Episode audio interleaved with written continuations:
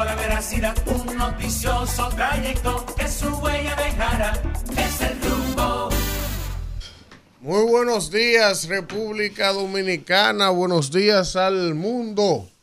Está al aire otra entrega de su espacio El Rumbo de la Mañana y estamos aquí de pie ante la República, como dice mi amiga Danira Caminero, que debe venir por ahí. Pero estamos hoy, después del feriado del día de ayer, 17, 17 de agosto del año 2023. Y pues estamos aquí con el firme compromiso de llevarles como cada día un contenido de calidad, eh, donde podamos analizar, donde podamos discutir todos los temas que hay, muchos temas, muchos temas. Por ejemplo, yo les puedo adelantar que mi comentario del día de hoy se los quiero dedicar a las imágenes que yo y todo el país y la gente que no vive en el país también pudo ver en el día de ayer las imágenes vergonzosas, vergonzosas porque no, no pueden tener otro calificativo de eh, que no nos hemos recuperado bien de la tragedia de San Cristóbal, estamos en ese proceso y hubo un incendio en las terrenas ayer. Señores, los camiones de bomberos de las terrenas sin agua. Pero está bien, usted dirá, bueno, no había agua. Está bien, los camiones frente al incendio sin agua. Pero entonces, una cadena humana de turistas y dominicanos cargando cubitos de agua de la playa para apagar el fuego. Pero yo voy a hablar de eso en mi comentario ahorita. Un sitio recurrente de incendios. Entonces, eh, Nada, señores, buenos días y aprovechar para dar los buenos días a mis compañeros Víctor Villanueva y el señor Manuel Cruz. Muy buenos días, buenos días a toda la República Dominicana, buenos días a toda nuestra audiencia que está en sintonía desde ya en este espacio El Rumbo a la Mañana, el programa que va trazando la pauta en cuanto al acontecer de lo nacional e internacional, que no es poca cosa. Usted podrá haberse enterado por ahí de cualquier información, pero de la verdad de los hechos, solo de la verdad aquí, sin cortapisas. Bueno, eh, distintas informaciones acumuladas siguen, siguen las labores eh, en la zona de San Cristóbal. Las ya superan los 20, la veintena de personas confirmadas como fallecidas y eh, entre algunos aprestos llega ya el momento de el eterno adiós a estas eh, personas que, a estos ciudadanos eh, con dominicanos que eh, acabamos de perder en esta tragedia y vamos a ver, vamos a ver cómo las autoridades van determinando el origen y las causas que llevaron a esta circunstancia tan, tan desastrosa para todo el país. Y ayer, 170 aniversario de nuestra gesta de la restauración de la República Dominicana, epopeya clave en el proceso de nuestra independencia tras, tras las fuerzas eh, liberales, digamos, conservadores más bien, de nuestro país que afianzaron, afianzaron una anexión en España como fruto. Y podemos armar un debate por ahí eh, si el señor Manuel Cruz así lo determina en el ánimo, eh, era clave el reconocimiento internacional de la gesta de independencia nuestra y las, ah, las potencias al momento solo pedían anexiones, cesiones y concesiones o deudas, como fue el caso de Haití. Buenos días, profesor Manuel Cruz. buenos días para todos ustedes, buenos días al país y buenos días también a todos nuestros seguidores en cualquier parte del mundo donde se encuentren. Agradecer a Dios por las cosas positivas y también las negativas y por lograr que estemos aquí un día más. Buenos días, señora Caminero. Buenos días, profesor Cruz, Víctor, señor Elvin. madre fugitiva. A toda la gente que está ahí en sintonía con este espacio, siempre agradecidos de Dios que nos permite estar un día más de pie ante la República y como siempre, como de costumbre, pedirle a todos que nos acompañen hasta las 10.30 con sus mensajes, sus comentarios, su interacción a través de la línea telefónica y también a través de nuestro activo chat. de YouTube.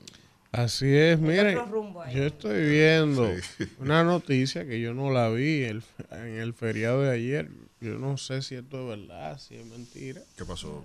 pero me llama mucho la atención. Está publicada en el periódico de nuestro hermano y amigo Kelvin Paña, el pregonero. pregonero. Sí, dice Kelvin en un titular que el colega Miguel Guerrero, que comparte cabina con nosotros, Ajá, en la tarde. en la tarde dice que funcionó la estrategia de Abel Martínez tras afirmar que él va a sembrar 100 millones de tareas de No tierra. una estrategia, porque de No, hecho no, Abel mismo porque- lo recogió después y dijo que, Sí. eso- que un error lo comete Pero cualquiera. entonces, eh, está bien. El caso es que Miguel Guerrero dice, oye, pero Abel, lo- si era una estrategia que él tenía, lo logró porque sus críticos y los PRMistas pasaron por alto el 16 de agosto para comerse a Abel. Parece que fue ayer que Abel habló. eso.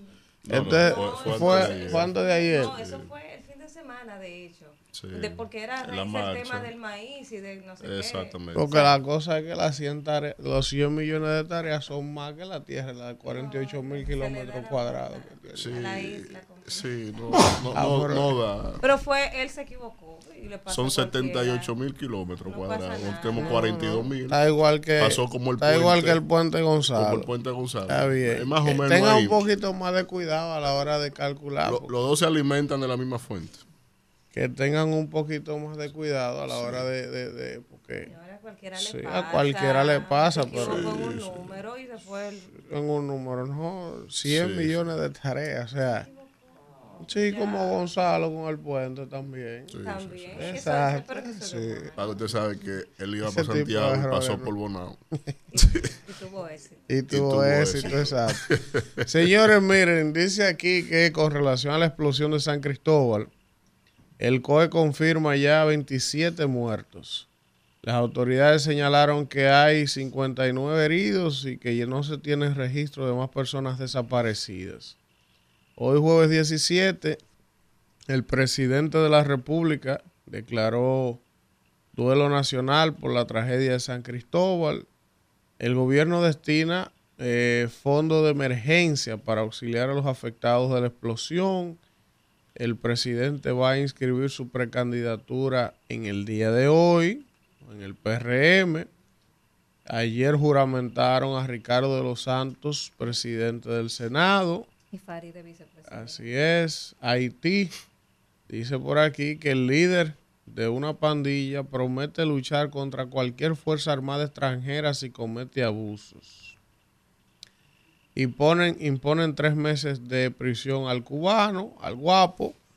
Sí, pero ha sido un exceso. Y bueno, Tres meses sí ha sido un exceso. dice aquí a nivel internacional que ascienden a 106 los muertos por incendios forestales en Maui.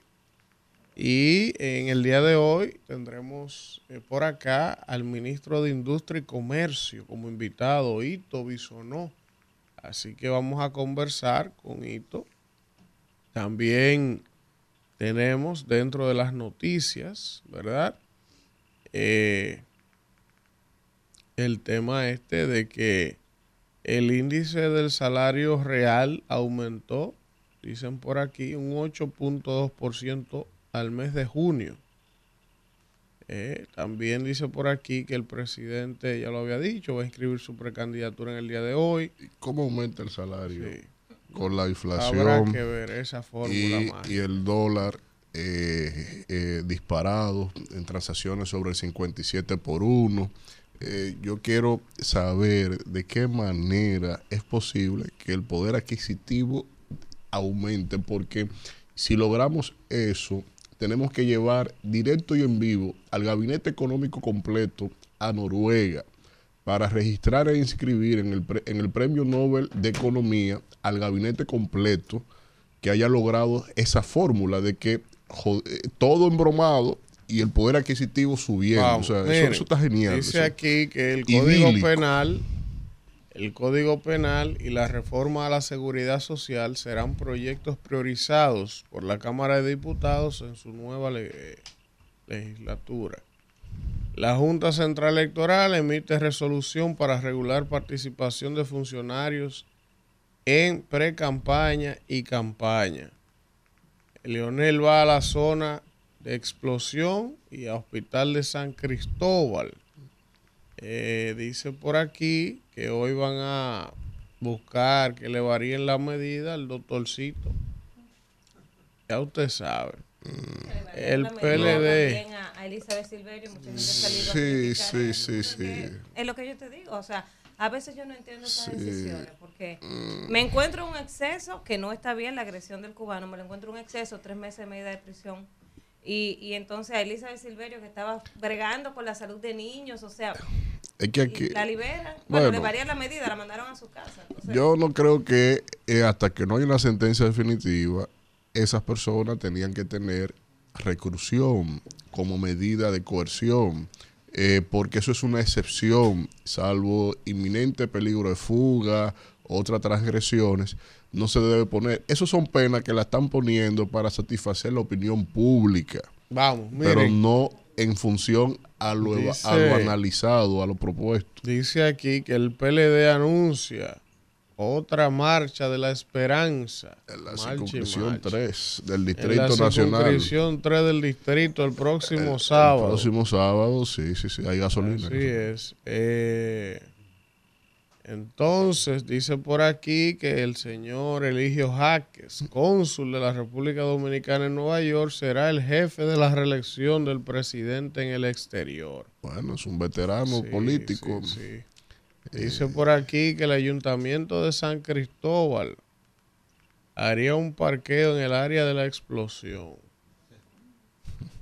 Ya hay que hablar de eso en estos días. Y, ya, y ya, y ya ya, están tienen, sacando lo- lo- los cálculos de... ya eso lo, lo hace Es más que que, yo no sospechoso, Sí, lo que entonces. pasa, no. Porque no, No, sospechoso no, no. sospechoso Yo lo no, que lo veo es extemporáneo. O sea, si estamos todavía contando... Sí, por eso. Si No, estamos eso, todavía... se dijo, eso se dijo desde el primer día, que a la mañana del día siguiente al incendio había una... una- Intención de primer hacer ahí. Sí, se iba a hacer un primer Picasso para la construcción de un parqueo municipal. Ah, pues que estaban iba- desmontando entonces. que iba para allá el ministro de Obras Públicas a dar ese primer Picasso, ese parqueo municipal. O sea, eso estaba en agenda. Y lo dijeron el mismo día. Lo que no entiendo, la relación que tiene una cosa con otra. Se- será teoría de conspiración de mucha gente que ya está... Pero ¿para qué lo anuncian ahora? O sea, es No, tan, se- se tan improcedente. Eso había- Pero había una no, está gente- bien, eso pero volver ahora. eso está en los titulares. Volver ahora a colocarlo. Porque han o vuelto sea, a eh, remarcar sobre eso. O sea, porque si ya iba a pasar eso antes de la tragedia, pues ya dejen eso ahí. Porque ya, o sea, ya ahora lo que hay que concentrarse en otras cosas. no, padre, y después que todo esto pase, el año que viene, porque él no se va a ir de ahí el terreno.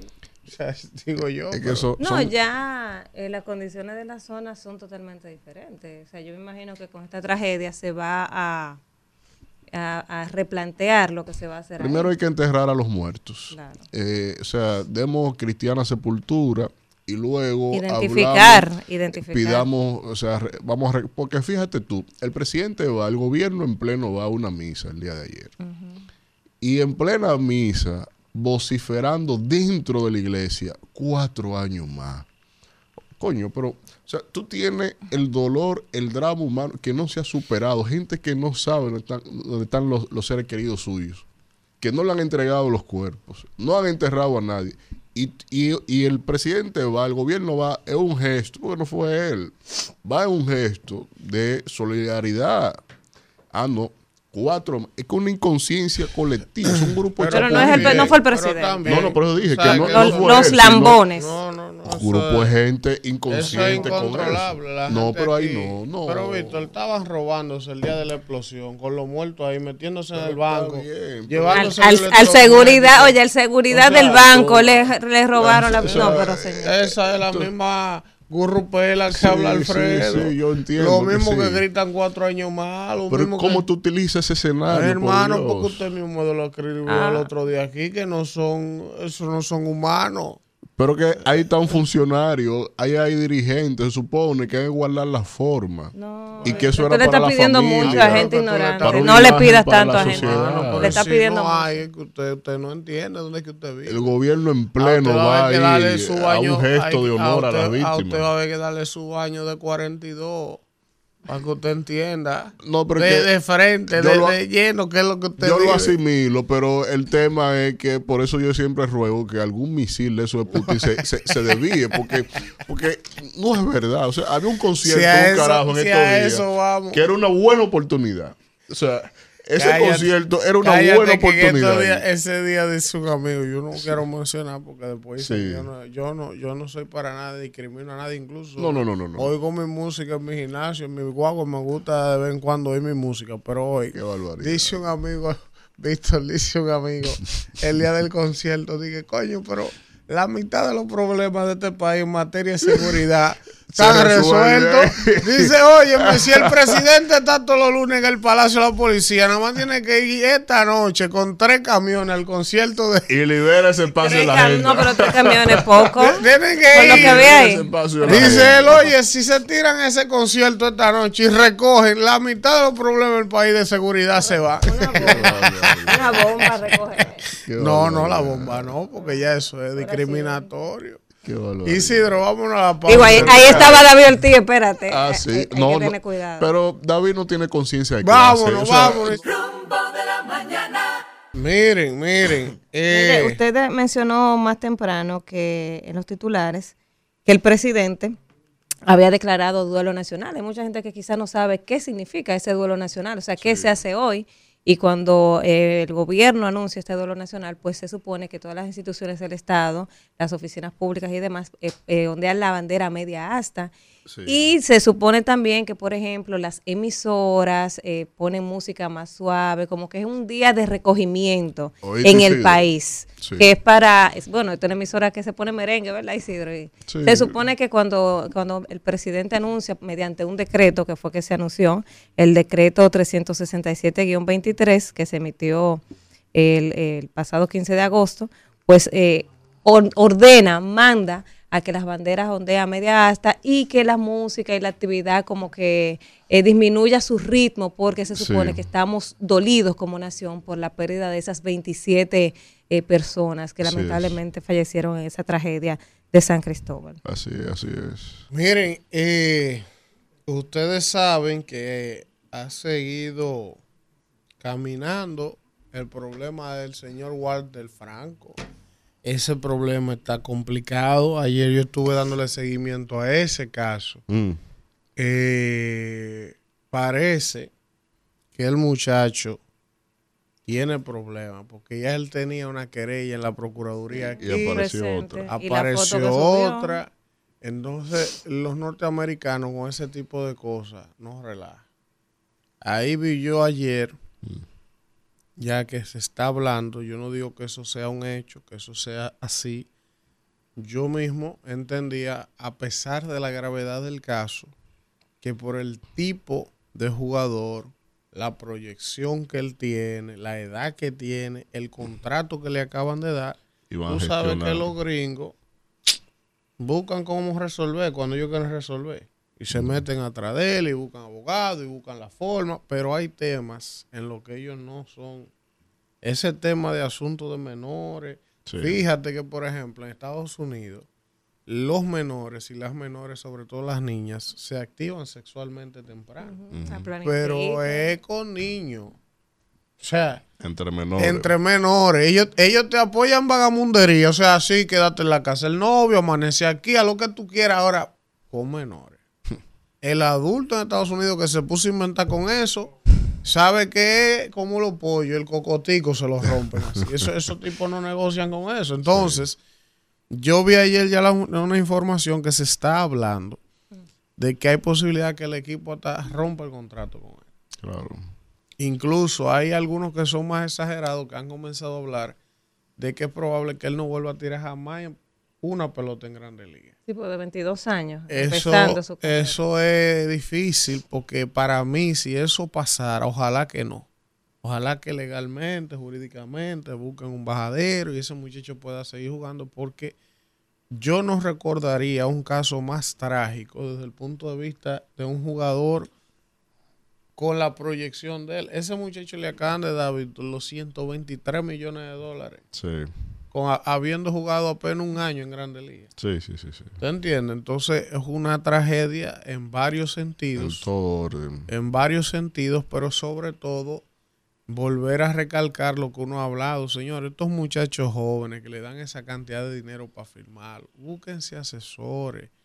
Si los padres no tienen la formación para poder orientarlo, por lo menos búsquense unos mentores, aléjense de los coros. Mire cómo ese muchacho tiene su carrera ahora mismo al borde del precipicio. Un muchacho que tiene todo un futuro por delante, que quizás su familia, su entorno, tienen la vida entera soñando con eso. Este muchacho ha logrado posicionarse como uno de los mejores jugadores jóvenes de Grandes Ligas y por un desliz de ese tipo está a punto de perderlo todo. No sé, óyeme, yo no sé qué es lo que pasa con los peloteros dominicanos. O sea, yo sé que es verdad, que la falta de educación, que la falta de la desigualdad en los entornos que ellos crecen, todo eso influye. Pero hermano, usted llegó ya, usted logró su sueño por el que usted ha luchado, hermano, coge un chin No, de- no, pero, pero eso no fue cosas que él hizo antes de llegar ahí. No, porque es que él tiene eso una... él- se está hablando de que él estuvo hace unos años con esa jovencita de 14 años. Pero y se han hablado caso. muchas cosas, se han hablado muchas cosas, pero se dice que eso fue algo que pasó. Pero, por ejemplo, él tiene ahora supuestamente una noviecita De que 17. tiene 19 o 17, o sea, siempre en la franja. O sea, parece que le proclive a estar. Bueno, lo que pasa es que él, es un muchacho de 22 años. Si es de 19, 17, tampoco que se llevan tanto. Sí, lo que pero- pasa es que es mayor de edad. Ese es el problema. No es que él le lleva 30 años ni 20 años. Exacto. El problema es que ya él es mayor y es una menor. Sí, pero, pero- la, la- la de la- 14, diferencia. la de No, la de 14, 14. Yo, me, yo me refiero a la de 14. 17, por ejemplo. Sí. La de 14 es una niña está que, está franja. recién formada. Eh, Pero habrá que ver si los padres también consintieron esa Ah, eso relación. tú- Ah, eso es lo ¿Estás primero. Eso es lo primero porque le Sí. dice, mira, ese pelotero, Eh, ese, ah, ese lo van a firmar entonces, y se le entregan. Yo puedo ir con 21 años en buena fe, mire, su hija, tal cosa. Ah, yo lo acepto como papá. Ajá. Eso tú lo puedes asegurar. Entonces, dígame. Eso tú lo y ahora el muchacho firmó y ahora qué querellas. Ahora. Ahora. Ahora, porque sabes, yo siempre he dicho la vaina. menudo, buscando Entonces, menudo. También yo veo ese otro ángulo, que, que buscando lo suyo. eh, vamos a pescar aquí. Ay, sí, él un día me dio un besito. Ah, pues yo fui violado. Ah, pues vamos a poner una querella. O sea, así. No, no. Y, no. y cuando viene a ver, ni Yo- siquiera fue él el primero que pasó por ahí, ¿verdad? Es- Que, pasa mucho. Es otra Pero- cuestión pero al porque está final- el tema Pero es una lo menor, social. o sea, es una no- menor y No, eso, es eso, inaceptable. eso no Y sé. eso tiene que estar en la conciencia de todo el que quiere mayor de edad. O sea, hombres y mujeres, porque también hay mujeres buscando muchachitos. Entonces, eh, eh, eh, hay, hay- hay un poquito de todo. ¿Mujeres buscando muchachitos? busca- sí, claro que sí. Menores rendidos. Menores rendidos. Pues, mira, mira la checha ahí. Ella lo sabe. ¿Cómo así, Ismael? Buscando menores rendidos. Ismael, usted es un menor, Oh. cuidado. Él- él- Ah, eso- a- eso Está hablando con conocimiento de causa. Eso Ismael se dejó la chivita para disimular, pero eso él aquí- pasa de menor rendido. No, y eso también aquí hay una tendencia en los últimos tiempos de jovencitos buscándosela también. sí, sí, Porque sí. hay algunas doñitas ya que van eh, camino al retiro, tienen ne- su par de pesos que- y y necesitan, necesitan colar. ¿Y cuál es el problema? no. consciente- Los hombres lo hacen. consciente inspira, ¿verdad? No. Exacto, exacto. Los hombres lo hacen, porque hay que Exacto. criticar que una mujer No, nadie busque está uno, uno- uno más está joven. muy No, no, formal. no, usted está como claro. muy susceptible. tal. Estoy ¿Qué es lo que pasa? Usted, sin dormir. porque el hecho de que Aguante. usted... Eso está claro. El hecho de que yo qué. Vámonos a la pausa, Isidro. Resetea, Isidro. Rumbo de la mañana. 7.25 minutos de la mañana y vamos de inmediato a arrancar tempranito con los comentarios para este jueves con sabor a lunes, ¿verdad? Después de un feriado. El turno del coordinador, el señor Elvin Castillo. Bueno, gracias, Dagnire, gracias a toda la gente que está en sintonía con este rumbo de la mañana cuando son las 7 y 25 minutos de la mañana. Miren, yo, eh, hay temas que son complicados de manejar porque uno no quiere nunca hacer críticas en contra de sectores, por ejemplo, pujantes, de zonas pujantes, como es el tema del turismo. Muchas cosas positivas están pasando en torno al turismo de este país, pero yo ni siquiera quiero responsabilizar de manera directa a un estamento, a un partido, a un alcalde o a un funcionario. Pero lo que pasó en el día de ayer en este país es una demostración más de que a veces cuando uno de la indignación plantea el hecho de que esta vaina no es un Estado, porque esto es un Estado muy mal administrado, ha sido mal administrado. Porque no es posible, señores, mire, a mí me lo puede explicar eso, Jesucristo bajar y explicármelo. A mí puede quien sea venir a justificarme las imágenes que yo vi ayer. Y eso solo puede calificarse como una vergüenza y una corresponsabilidad del Estado Dominicano al frente del manejo de la administración pública. gracias a los amigos de CDN que nos permiten esas imágenes para quienes nos ven en YouTube. Yo me refiero al incendio que hubo en la comunidad de las terrenas, una comunidad a la que uno le ha ganado afecto, porque uno ha ido de vacaciones, tiene amigos allí, con frecuencia visita ese lugar paradisíaco, espectacular, una de las zonas más hermosas de este país, visitada inmensamente por turistas que deciden incluso muchos quedarse a vivir allí. Yo creo que si se hiciera un estudio de cuál es el polo turístico donde los turistas más se quedan a vivir cuando le conocen, la terrena tiene que, sin lugar a duda, estar en el primer lugar de este país. ¿Y cómo es posible que un lugar con ese potencial, con esa belleza natural, con ese atractivo turístico, al día de hoy no haya un camión de bomberos que tenga agua disponible, señores? Ese incendio que ustedes están viendo ahí en el día de ayer, yo me quedé estupefacto cuando yo vi las imágenes de un camión de bomberos frente al lugar donde estaba el incendio y el bombero, la prensa en vivo entrevistándolo, dice, no, que no tenemos agua, estamos esperando que llegue el agua. Pero entonces, una cadena humana, señores, de turistas y dominicanos cogiendo cubetica de la playa, jarrito de la playa. Vamos a ver si ese video está ahí, que está por ahí, por favor cogiendo cubeticas de la playa, haciendo una cadena humana, pasándose los jarritos de que para allá tirarle al fuego, para apagar el fuego. Pero señor, ¿y, qué, y, cuál es el Estado de Derecho que hay en este país? Tú sabes los millones y los millones y los miles de millones que aquí se desperdician, que aquí se van en vainas estúpidas y ni siquiera tenemos como Estado la capacidad de tener servicios básicos neurálgicos como eso, tener bien equipados los bomberos, por lo menos en los lugares turísticos. Yo no le voy a pedir ni siquiera que lo tengamos en las 32 provincias, equipado completo con todo. Que aquí hay cuartos para eso y más, pero vámonos por lo menos a los lugares turísticos, porque vivimos luchando para que los turistas vengan a traer las divisas, vivimos luchando para que nos visiten y ni siquiera tenemos la responsabilidad como Estado de tener los equipos de bomberos adecuadamente equipados y con la remuneración que también deberían tener. Esas, esas historias que hemos estado viendo de esos hombres y mujeres en San Cristóbal que tienen más de una semana ahí casi bregando con ese incendio, tratando de salvar vidas, rescatar vidas, y se han hecho virales muchísimas historias de mujeres y hombres extenuados ¿eh? de, los, de nuestros bomberos. Y esa gente, cuando usted va a buscar el paquete salarial y de compensación que disfrutan, son avergonzantes. Entonces, ahí es que uno dice, pero realmente esto es un Estado de Derecho. No se priorizan las cosas, no se importantizan las cosas, porque miren, miren, miren la cadena humana, miren señores, miren la gente metida en la playa, quienes nos ven en YouTube haciendo una cadena humana para pasarse los cubitos, uno adelante, uno al lado, el otro, y entonces hasta que llegaba el cubito allá para tirarle al fuego. pero tú sabes lo que es eso. Y entonces los bomberos de la terrena teniendo que, mírenla ahí, miren eso.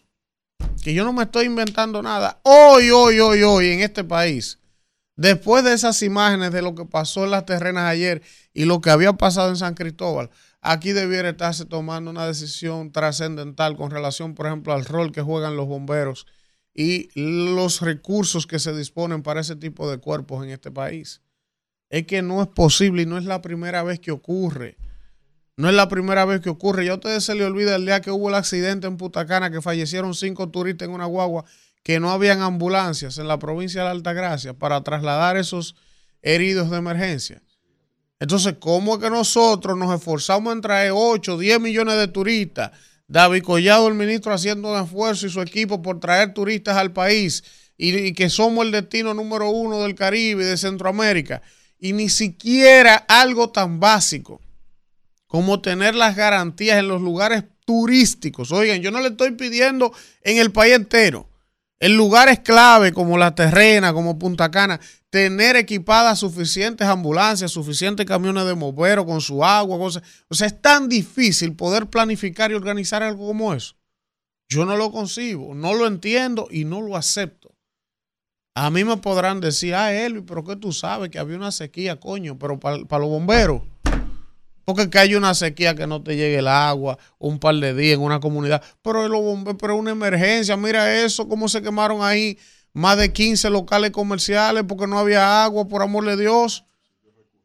Oh, y entonces lugares, pero el otro día se quemaron el pueblecito de los pescadores ahí en la terrena, que hay incendios por el calor cerca de la costa, el clima. Eh, saben que son lugares proclives también a tener ese tipo de incidentes.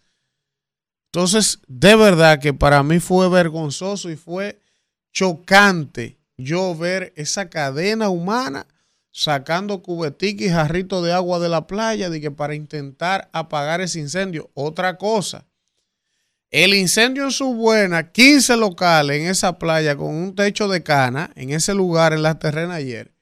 Los bomberos ahí, sin nada que hacer, porque el camión no tenía agua, esperando de los camioncitos de esos cisternas chiquitos que llegan. Oye, esto, una hora después fue que llegaron los camioncitos, después que se había quemado todo. Y oye el otro problema de la falta de regulación y de autoridad que hay en este país. La gente desesperada armó esa cadena humana, empezó a pasar jarrito a jarrito a tratar de que descalme el fuego. Y la gente encima del incendio. O sea, los bomberos no acordonaron para que la gente no se acercara, para evitar otra tragedia peor. Hermano, el, fuego en su buena y la gente mira con una cubetica tirándole encima del fuego de ahí a ahí lleno de gente buscando cubetica, en vez de que los bomberos acordonaran eso, no le permitieran pasar de un perímetro por la propia integridad y seguridad de las personas. Porque si los bomberos no tienen agua, ya dejen eso. Porque ustedes a cubetazo no es verdad que ustedes iban a pagar eso, como efectivamente no se pudo hacer nada. El instinto de solidaridad, de colaboración de la gente, tratando de hacer algo ante la imposibilidad de los bomberos responder, pero lo que hizo fue incluso poner en riesgo vida de personas que estuvieron ahí tratando de que calmar eso, tirándole cubetica de agua. Frente a los bomberos y nadie le decía nada, miren, dejen eso, no hagan, no, no, no. Entonces, de verdad que eso fue avergonzante para mí ver eso y ojalá que este Estado, a partir de estas dos tragedias que nos han golpeado, tomen una iniciativa diferente con relación al tema de cómo abordan ese tema de los bomberos, las ambulancias, al menos en los lugares estratégicos de este país, Isidro. Rumbo de la mañana. Escucha todo el contenido premium del equipo más preparado del país, desde cualquier lugar y a cualquier hora, suscribiéndote en nuestro canal de YouTube, Rumba FM. Estás escuchando el rumbo de la mañana, el rumbo de país, con el equipo más completo y preparado de la radio dominicana. De lunes a viernes, de 6 a 10 y 30 de la mañana, por rumba 98.5 FM. Es momento de escuchar al pueblo. Comunícate con nosotros al 809-682-9850 y nuestra línea internacional 1-883-380-0062. El rumbo de la mañana. Una rumba de actualidad con rumbo a la veracidad. Un noticioso trayecto que su huella dejará. Bueno, vamos a hablar con la gente. Buenos días. Buenos días. Hola. Excelente comentario, como siempre. Gracias, Durán. Adelante. Estamos bien. Lo, lo, lo, del- lo triste es que se dedique todo este tiempo a, a publicitar. Oye, la gente felicitando, al- pero por Dios, den las felicitaciones. Estos no son momentos de felicitar. Vamos a resolver, porque eso eso es un déficit que viene, no que eso viene de lejos, sí, pero usted lo eligieron para que resuelva. Eh, A usted no dijo que, que iba a resolver, que no iba a resolverlo de lejos. Vamos a resolver los problemas y dejemos, tiremos para adelante, resolvamos el problema y vamos a ayudar a la gente, pero dejemos la publicidad, las la, las felicitaciones, eh, por Dios, y a los bomberos ese sueldo, por amor de Dios, si usted quiere casarse con la gloria, señor presidente, ayude, ponga a los bomberos con un salario y dele cosas, facilidades, dele, dele facilidades en el tren, es como a los que donan sangre, facilidades, haga algo, presidente, por favor. Buen día, ¿quién nos habla y de dónde? Buen día, Elvin. Buen día a todos. ¿Cómo están? Elvin de Cena aquí desde la capital. Adelante, hermano. Hermano, excelente comentario. ¿Tú sabes lo que ha destapado eso, a mi humilde entender? La política chatarra que aquí se hace. ¿Por qué yo digo eso? Simple. Nosotros tenemos servicios básicos que no importa que se usen o no, tienen que funcionar. Los bomberos tienen que tener salario digno, tienen que tener una, eh, la planta física tiene que estar a la altura, tienen que tener material para ellos poder resolver esos problemas.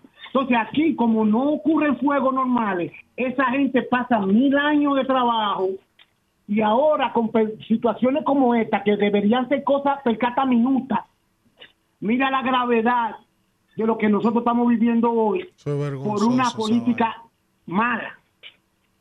Y corríjame si estoy mal. Bueno, gracias, hermano. Buen día, ¿quién nos habla y de dónde? Sí, buenos días, Elvin. Le habla Mercedes de Pantoja. Adelante, Mercedes.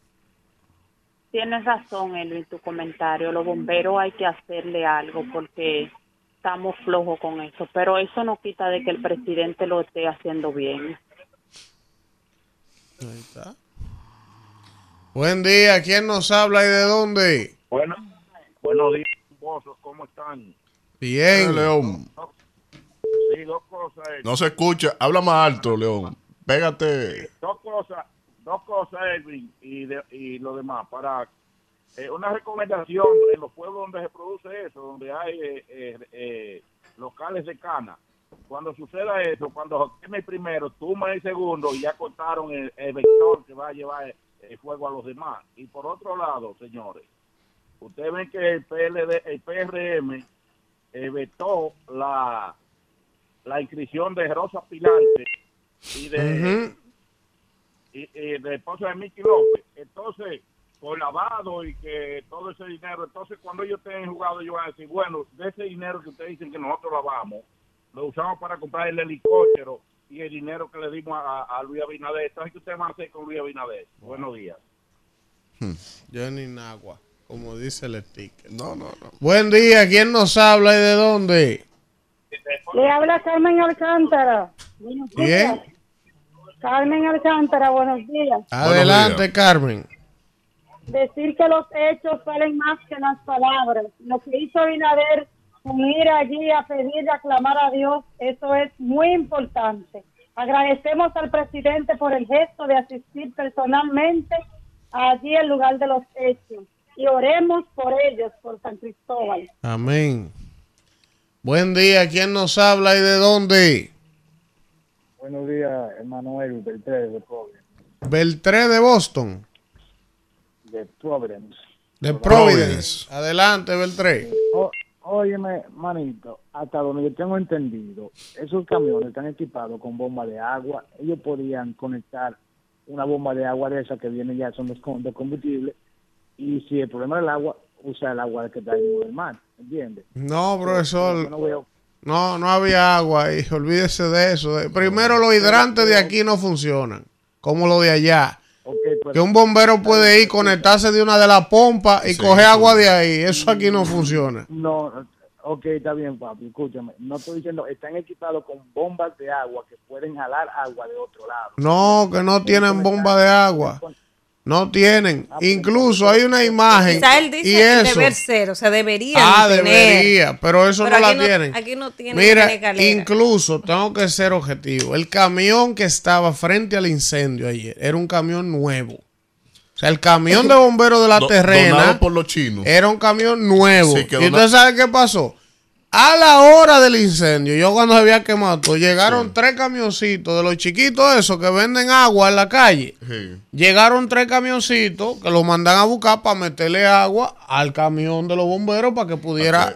Oye, esto. Y cuando, yo vi un video anoche. Y cuando llega el primer camioncito, profesor, desmontan la manguera, los muchachos del camión, la conectan al tanque los bomberos. Muy ágiles ahí. Pero había que prender una plantica jalándola. Sí. De la plantica. Sí, sí, sí. Profesor, ese tipo le dio esa Sí. plantica, profesor, como 15 swing Y no prendió. y no prendía. Al final prendió la plantica, profesor. Después de. ya- oye, ya ahí no quedaba. Yo no sé ni para qué. Digo, no, pero qué barbaridad. Que esos camiones, esos camiones lo donó en la República, eh, el, el Estado de China, la República nuevo, Dominicana. sí. Que Fue una donación terrible, una cantidad de camiones, no recuerdo. pero Buen decenas, día. A los que le dijimos que tenían que estar delimitados. Los camiones están nuevos, Sí, pero sí, sí, no sí. tenían agua. Sí, Buen sí. día. Sí, sí, sí. Buen día, buen día, Elvi. Carmen Suárez. Hola, Carmen. Dos puntos. azul Y primero saludar a Vanessa, que el día que conseguí la llamada, pues con el juidero se me olvidó. La bienvenida a Vanessa. Eh, mira, Elvi, dos puntitos breves. Por eso es que a veces uno parece como que todo lo del gobierno lo ve mal, pero que aquí todo es mediático y populista, porque hasta eso del turismo, ¿eh? todo muy chulo, pero las partes eh, eh, básicas la olvidan atrás. Y segundo, al igual que Víctor, pienso que esa misa, sin dejar de ver ¿verdad? Lo, lo solidario del gobierno, esa misa debió realizarse la semana próxima, cuando ya todos los muertos, sus familiares lo tenían, pero en pleno juidero y la gente quejándose que no le entregaban sus eh, familiares en la parafernalia Sí, en sí. iglesia. Pero orar Y- nunca está de más. Eso Sí, no- pero, pero se estila más cuando se cierra todo. Es para aprovechar la ola. Buen Gracias, día. ¿Quién Carmen. nos habla y de dónde? Buenos días, aquí está Antonia Voz, Santo Domingo Este. Hola. Hola, permítame dos cosas. Yo tengo un poquito de conocimiento porque soy evaluadora de hospitales seguros certificada por la OPS. Sí, Hay dos cosas que no están, que no congruencian en lo de San Cristóbal. sí. Primero, cómo las autoridades quieren ya cerrar diciendo que no hay desaparecidos si tú no has identificado los cadáveres. Mm. Eso es increíble. Tú no, tú no puedes decir ya no hay más desaparecidos porque todo el mundo sabe. No, lo que pasa es que hay un Eso, listado de las permiso. personas que se reportaron Permiso, como Estoy desaparecidas. estoy en mi turno, tú me pegas después. Todo el mundo sabe que la, la evolución del fuego eh, a, ese, a, esa- a ese nivel me van a explicar los que están los cuerpos lo galvanizan.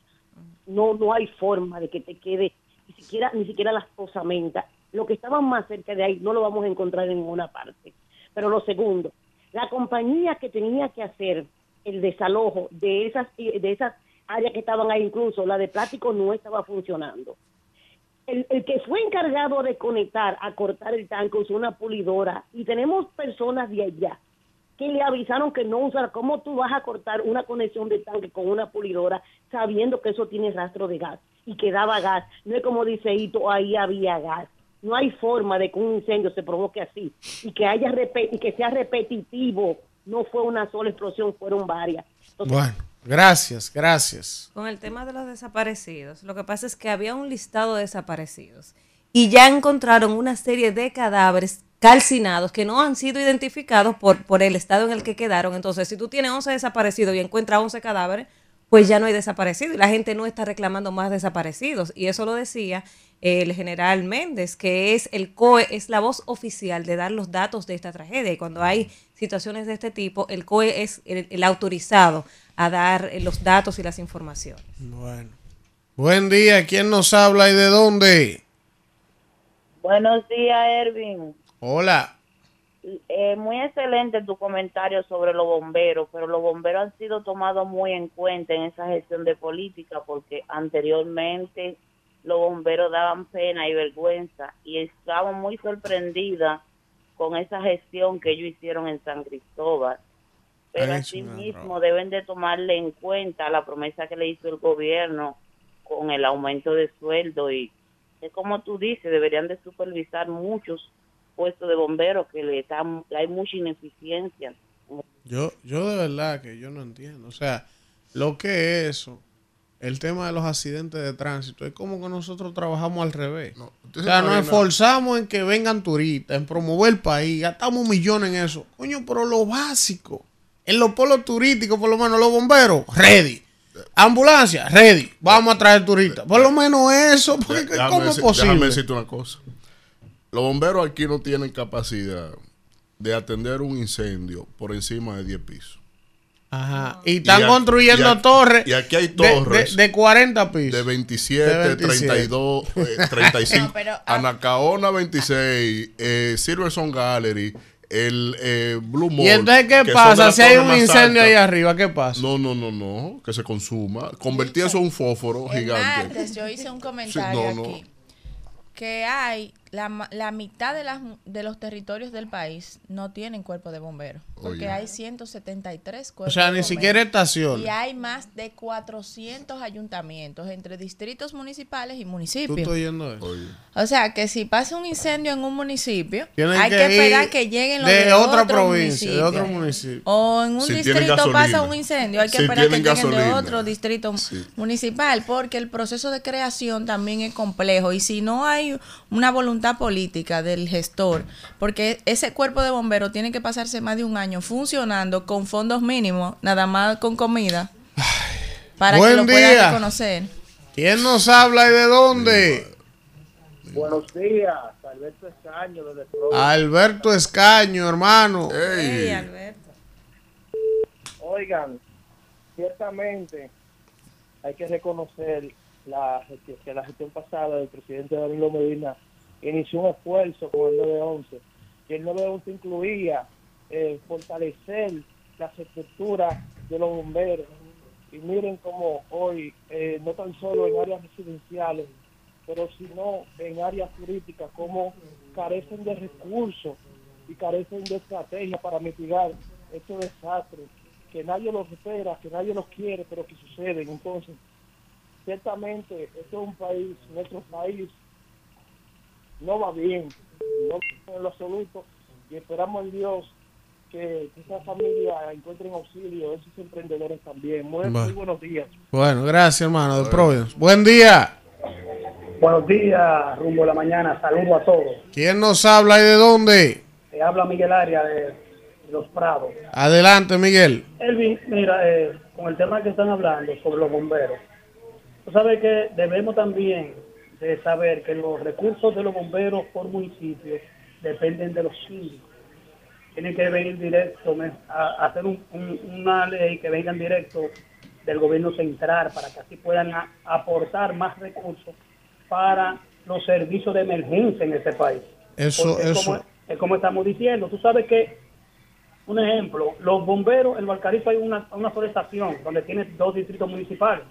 En, en, la- en Pedro Brán hay una sola estación cuando tiene tres di- distritos municipales. O sea, Dos distritos. dos distritos. Entonces, o sea, que Pero en la hay que Guayiga salir- hay uno y en la Cuava también.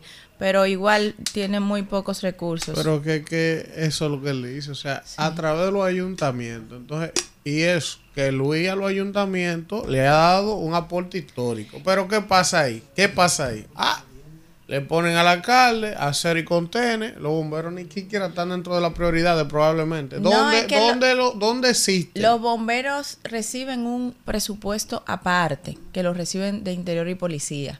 Sí. Pero ¿qué pasa? El intendente del cuerpo de bomberos depende del Consejo de Regidores.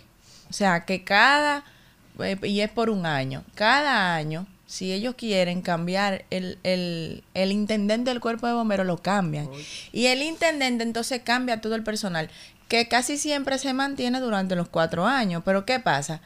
Que cuando cambia una gestión municipal, Cambia todo en los bomberos. Entonces, la- eh, por eso yo planteé mi O comentario sea, que el tú lo que martes. me estás explicando aquí es que hasta la vaina de los bomberos es prácticamente Claro, política. Por eso yo planteé mi comentario eso- el martes que Pero, debería existir un intendente como existe en Estados Unidos y en otros Correcto, países, que es, es- es el cuerpo administrativo. El y el jefe, general. exacto, y el jefe de operaciones, que es la parte de carrera, que no se toque, que tenga un entrenamiento incluso militar y que sea una parte de carrera que no se O sea, pueda que los mover. bomberos cada cuatro años se van con el gobierno que se va. Todos.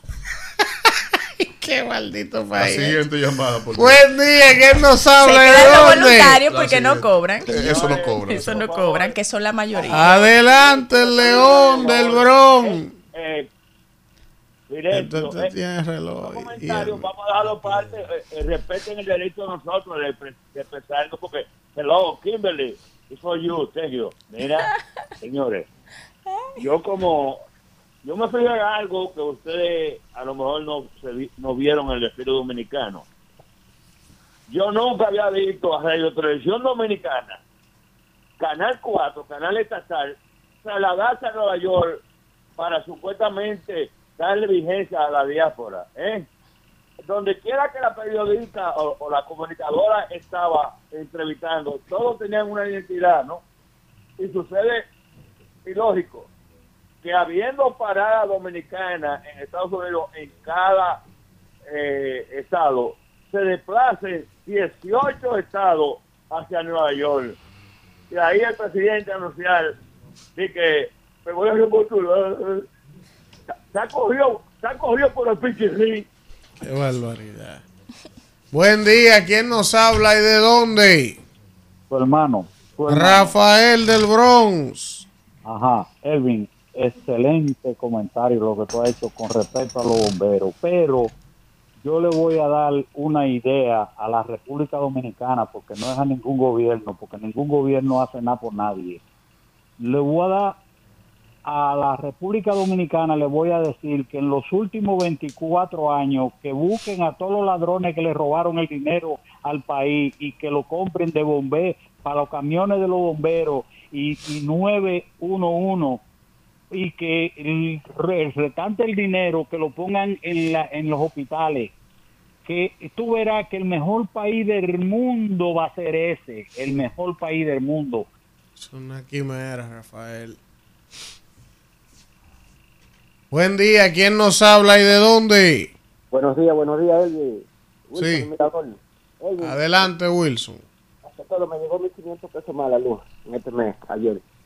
Oye, Elvi, eh, si su amigo Magín le está diciendo a Luis, oye, son amigos. ¿Cómo es? Su amigo Magín le está diciendo a Luis que él está tomando prestado nada más para pagar intereses. Imagínate tú, si Magín le está diciendo eso a Luis. Bueno, ¿Eh? si eso es Magín que lo está diciendo, que está más virado que Andy Petit. No, si eso, es Magín que lo está diciendo, Es no quiero yo ir. No, y, y lo dejó dicho también. No, pero un eh, hombre que Juan ha estado. Jiménez sí, pero aquí. que, pero que Magín se ha pasado los tres años después que fue director de la DGI de los Sí, gobiernos de Danilo. entre Lucas y Juan Mejía, pero- No, Lucas pero- no. el con. Juan Mejía. Eh, Juan Mejía. Buen día, ¿quién nos habla y de dónde? Yo soy Alfonso Cabrera, municipio Santo Domingo. Adelante, Alfonso. Manuel. Manuel, ¿cómo te sientes, hermano? Escucho, hermano. No te, no te veo como, como, como, como frisadito ahí. Alfredo, Adelante, mi señor. tu señor. Adelante. Yo te tengo dos preguntitas porque tú siempre me haces algunas a mí. ¿Cómo así? No, no, no, Víctor, usted sabe que usted es mi aliado. Tranquilo, tranquilo. Tranquilo. Alfredo. Señor. Despierta que te voy a despertar. Adelante, adelante. Te he escuchado con mucho énfasis porque no he tenido la oportunidad después de que te he escuchado. Como tú haces unos, unos cortecitos para que tú me respondas esto.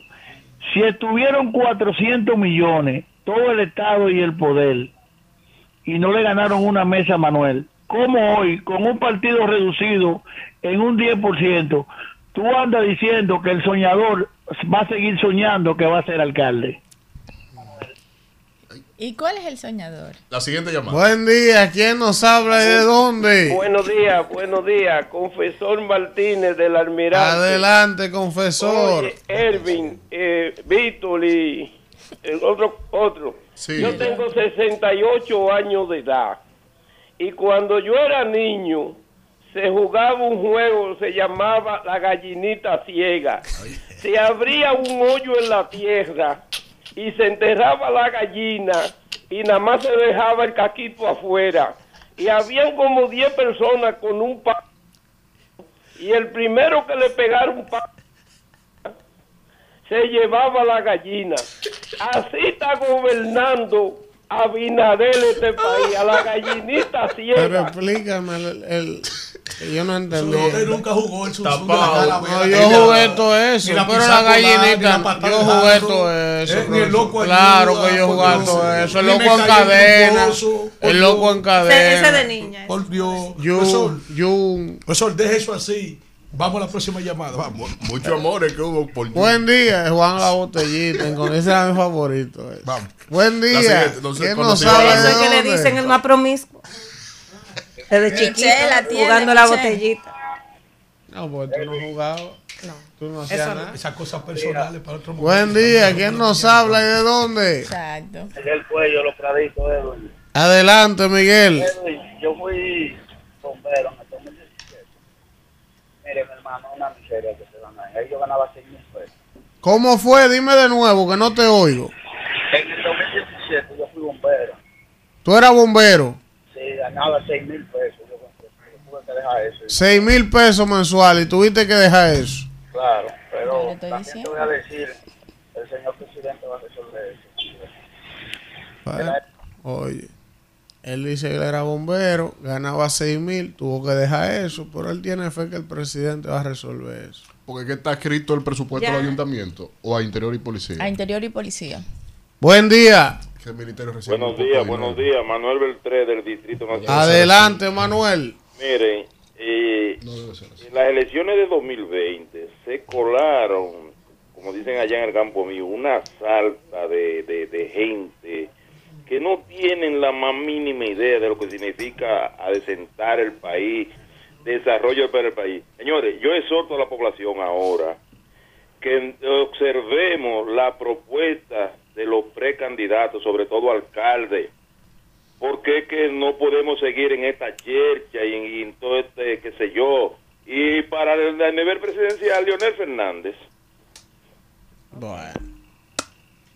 Señores, miren, vamos a ver el canal de YouTube. hay casi 900 Casi personas. 900 gente conectada ahora mismo al Eh. canal de YouTube. Miren, está por aquí Manuel Félix, Miguel Ángel Rivas Tapia, Félix Medina, nuestro hermano el León del Bronx. También está Marcos Tapia. Sí. Está por aquí también el buen amigo Carlos Valdés. Nos saluda también. Por aquí el Gallo Transporte, Altemar Portes. También nos saluda Narciso Morales, la Gigi de Canadá, Ramón Brito de Carolina del Norte, nuestro amigo Jaime Luciano desde Washington. Luis Adames nos saluda también Robinson Marte, Altagracia Taveras. Eh, está por aquí Yeuri Suceta también saludando nuestro amigo Claudio Segura. También Cornelio Rodríguez de Filadelfia. Dice Eh, Keaton que ya él ni llama. Está por aquí. Abrazo, Keaton. Jamer Palmero de San Pedro de Macorís, el Gallo Transporte de la zona oriental, Eddie Click, Wilton Méndez, nos saluda también el amigo que acaba de llamar, Alfonso Cabrera, a Maurice Mora, está por aquí también en sintonía nuestro amigo Keiton García Raiz Aquino desde Suiza. Mucha gente, son 900 señores, no lo puedo saludar a todos. Una locura. Pero gracias, gracias por estar en sintonía con el rumbo de la mañana. Permítanos darle buenos días. Sí, país, sí, antes sí, que sí. nada. Sí, la palabra. Y yo llegamos. Este país necesita la palabra de Dios en el día de hoy. Y Amén. tú, sobre Online. todo tú. Sí. Eh, confortará mi alma, me guiará por senda de justicia, por amor de su nombre. Eso es el Salmo 23. Sí. Eh, del, al versículo 3, ustedes saben que el Salmo 23 dice que el Señor es mi pastor, nada me faltará. Entonces, Así es. la palabra hoy nos tiró eso. No, eh, saludar. Yo quiero mandarle un efusivo abrazo y saludo que Sí. cumplió año en el día de ayer, 16 de agosto, día de nuestra restauración. El señor Moisés Gómez Nueva York, Arias El Chori. Ah, pero el Que es Chori. un personaje Que el Chori, yo tengo que decir, yo no tuve la oportunidad de socializar con el Chori fuera, fuera de fuera de los eh, las cosas de trabajo, que solo pude saludarlo, Sí, pero me llegaron algunas anécdotas y algunos videos del Chori, que es esa rumba yo tengo que dármela con el Chori. Mire. Cuando volvamos a Nueva York, También, Ah, pero- señores, la ciudad de Nueva York. saludando al país y todo. Hoy cumpleaños mi madre. Ah, Hoy es gracias, la muy doña. Toda la Doña salud. Elpidia Duarte Pavón, mejor conocida como Toribia. Sí, también sí. saludar de paso doña. al señor Marchena, que es fiel Pero ¿cuál oyente. Marchena? ¿Cuál Marchena? ¿Cuál de los Marchenas? No, no, ese Marchena. Ah, es no, un oyente. Ah, bueno, ahora sí. un oyente, Ahora sí, ahora sí. un oyente del, del espacio sí. que ayer estaba por Hondol y me lo topé y digo, yo soy sí. fiel con el programa, entonces Ah, un estoy más abrazo. tranquilo. Eh, tú sabes que yo estuve. Pero si es Roberto Rodríguez Marchena, Yo- también le recibimos el saludo, ¿no? Bueno, No, no, se lo da todo. usted. Yo ayer estuve por. No la sufre, es que mencionan ese nombre, se, come- se mete como Huele, huele una cosa. azufre. Mira, eh, yo estaba por Constanza ayer, yo estaba por Constanza, señores. El programa es un solo bastión en Constanza. Ajá, oiga, oiga. ¿Dónde está usted? en Constanza, un solo bastión. Eh, me eh, iba al pueblo, Víctor, Víctor, el rumbo. Ahora ustedes- ustedes- Eh, me No, paraba a hacer una foto. Víctor, Víctor, el rumbo. Me paré a comprar una fresa y me salta el señor y que, pero usted es Víctor Villanueva. Y yo, venga, venga. por-". Y tuve que entrar a la Son casa. figuras, hacer fotos con figuras. la gente. ¿Tú sabes que eso me pasó? Y el amigo Este- este José, de- Ra- este José de. Ramón. Y el amigo José Ramón, que es de la Fuerza del Pueblo, que está candidateándose a regidor, que también me pidió sus saludos.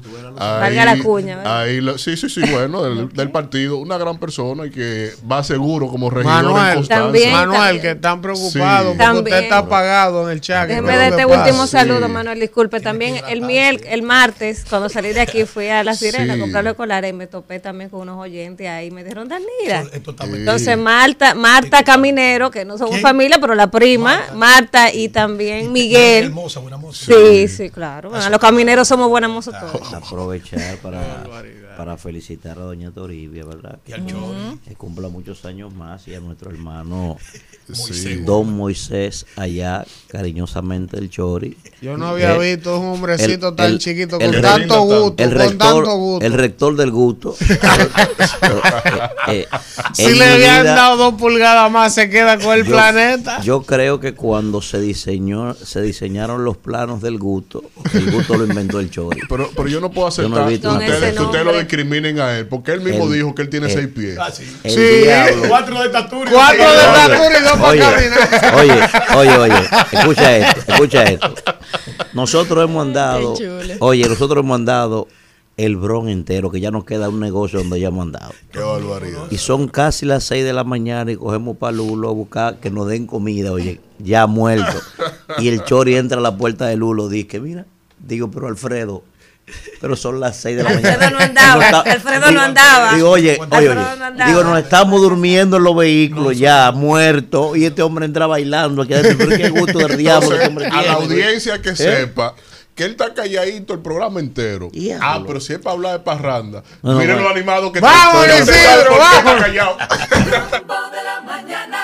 Cosa de ese- Bueno, regresamos en este rumbo. de- No, ya yo le dije temprano a Víctor. Misericordia. No, estamos en campaña. Bueno, Reparten no, los- no, repartan no, los kiwis para todos. es un negocio, no es- esto no es comando de campaña. Repartan los kiwis para todos. Buenos días. Ah, Yo mis hijos comen kiwi. Yo necesito que este programa eleve el debate. Por lo que tú matricas, yo no Sí, que la competencia es Gracias. fuerte. Y yo creo que nosotros, gracias a Dios, estamos haciendo todo para quedarnos con el primer lugar. Yo no ando a ti te diga- Pero ya lo Sí, tenemos. no, no, no, no, Ya no. lo tenemos. No, no, no. Oye, no, no. Es, es desbaratarlo. De nosotros hacia abajo. Y además yo quiero mi consulado, el que tiene Olí. El- el de El de Olí, el de Olí. Para, para llevar a Matías y a Madi. Eh, Matías y Amadi, los- hermano, hermano, eh, como, como estamos aliados. Sí, sí, señor. Donde yo, Mi compañero Víctor. donde yo sea embajador, usted será cónsul. No, no, no. no, es que lo que pasa es que yo quiero mi consulado. Ajá. Él quiere estar cerca. Olí, yo quiero el tuyo. Profesor, El tuyo, Olí, el tuyo. Usted y yo tenemos coincidencia, profesor. Sí, Por eso porque- que llaman. porque A mí me han puesto ahora un apodo. A decirle los que- soñadores. Disney World. Profesor, escucha esto, profesor. También va por Orlando. brindamos fantasía. Esto, escucha Escuche Y usted quiere ir para Orlando. Que la mejor ciudad de Orlando es Imagination, ayer estábamos, ayer estábamos reunidos trabajando Por en la eso es que mañana. lo llaman y le dicen los soñadores. Ayer estábamos reunidos trabajando en la mañana, el caballero y yo, que fuimos a hacernos la sesión de fotos y los asuntos. Y ahí estaba un grupo de compañeros. Oye, ahora que yo lo entiendo a él. Puntiel tiró allá, profesor, Ay, un Puntiel, corolario. ay, profesor Rubén Puntiel. Rubén Puntiel, ¿Y profesor. allá? No, espérese, gritos, esa ficha. Espérese, gritos, profesor. profesor, Ahí estamos conversando, Domingo Bautista. Ahí está un grupo. Estamos toditos ahí y llega Puntiel y dice: Ay, profesor. Qué dura es la oposición. Ay, Dios mío". profesor, qué fuerte trabajo, profesor.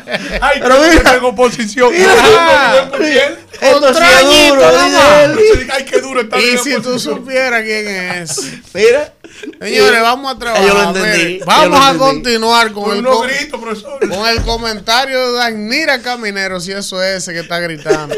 Gracias, Elvin. Yo hoy lo voy a hacer breve y quiero dedicarle mi comentario a la gente buena de este país, que hay mucha gente buena y creo que los buenos somos más. Y cuando estamos eh, ante una tragedia como la de San Cristóbal, ahí es que nos damos cuenta de lo que somos capaces los dominicanos. Y también, eh, como dice Alfredo, los dominicanos nos cavamos entre nosotros, pero si viene alguien de fuera, no, ahí no se lo permitimos.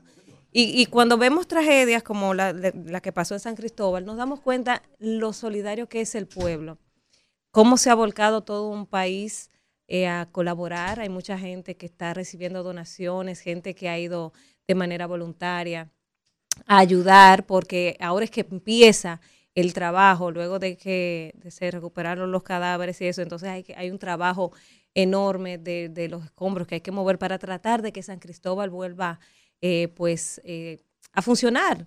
Y quizás no como antes, porque es difícil recuperarse, levantarse tan fácil luego de un hecho como este, pero de verdad que me ha gustado ver cómo los dominicanos nos hemos volcado de manera solidaria a ayudar, a aportar. El gobierno, eh, han estado muchos funcionarios, han ido a San Cristóbal, han hecho, están haciendo un levantamiento ayer, luego de esa misa, eh, hubo una reunión, eh, se reunió el presidente con todo su gabinete y entonces ahí empezaron a delimitar las funciones de cada quien dentro de su espacio, de, de su radio de acción, qué va a hacer cada quien. El presidente le dio instrucciones a Obras Públicas, al MIBEA, Salud Pública, le dio instrucciones también eh, a Promesecal para el tema de los medicamentos, de que no falte insumo ahí en el, en el Hospital Pina. Se ordenó también eh, poner como unas carpas eh, a- a- por los alrededores, por los predios de, de la zona de desastre para todo el que necesite asistencia. Yo veía algunas personas decir, pero ¿para qué poner como hospitales móviles en la zona? Sí se necesita.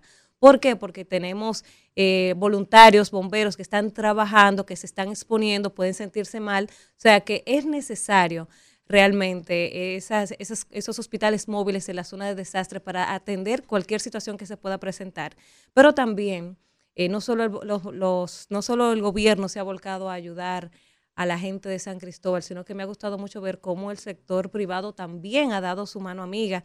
Ayer veíamos cómo, antes de ayer el, el Banreserva y ayer también el Banreservas dio, salió a, a ofrecer su ayuda a todas las personas que tengan compromisos eh, pues bancarios con, con ahí en, San Cristóbal que estén afectados por la tragedia se le van se ha anunciado una serie de medidas pues para que para flexibilizar para la- las cuotas y demás también ayer el Banco Popular Dominicano hacía un anuncio de que donaba 30 millones de pesos, un fondo especial para ayudar a esas víctimas.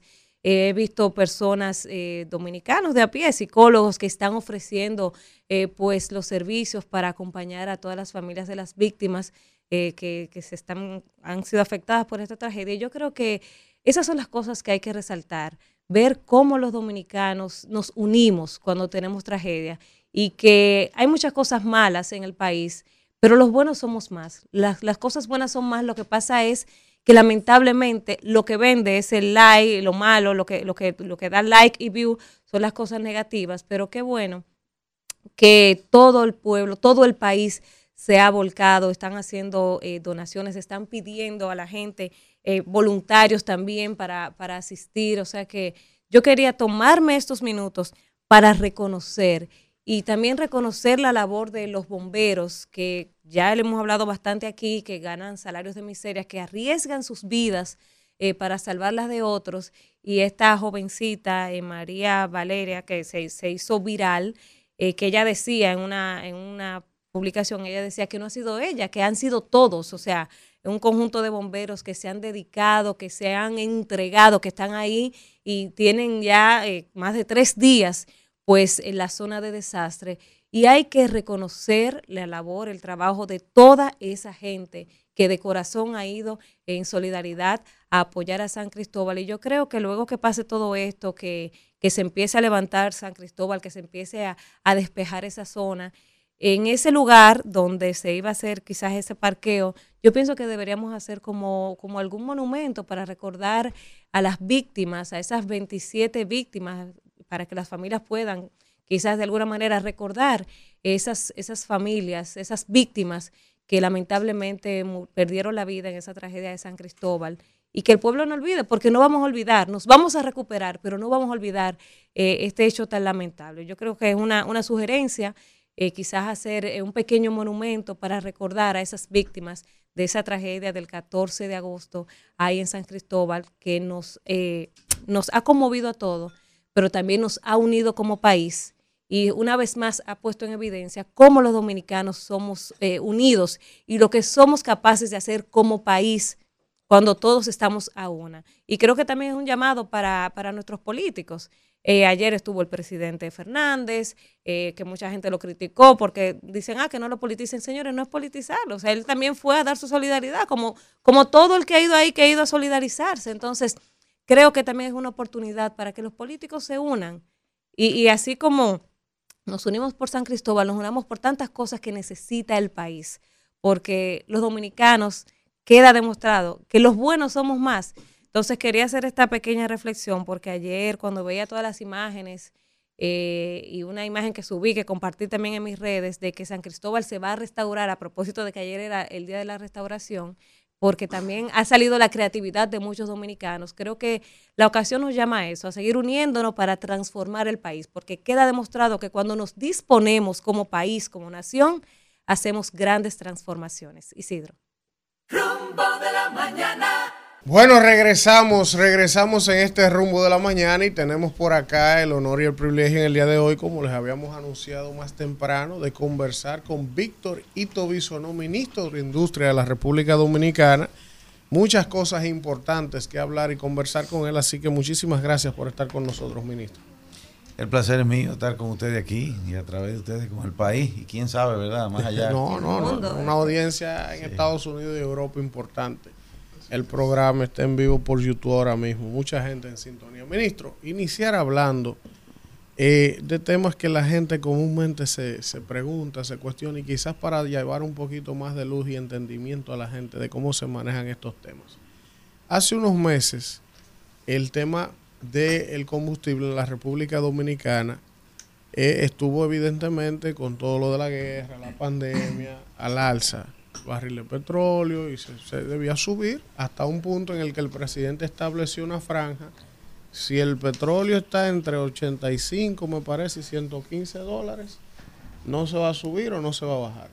Luego, después de mucho tiempo, comenzaron a venir algunos descensos en los barriles de petróleo y entonces eh, ustedes, el Estado, decidió congelar los precios y mucha gente entendía que era por un tema de que como había tenido que subsidiar por mucho tiempo, entonces había que compensar. Pero para que la gente quizás entienda un poco más cómo se maneja eso, cuándo es posible bajarla o no, cuándo, cuál es el criterio.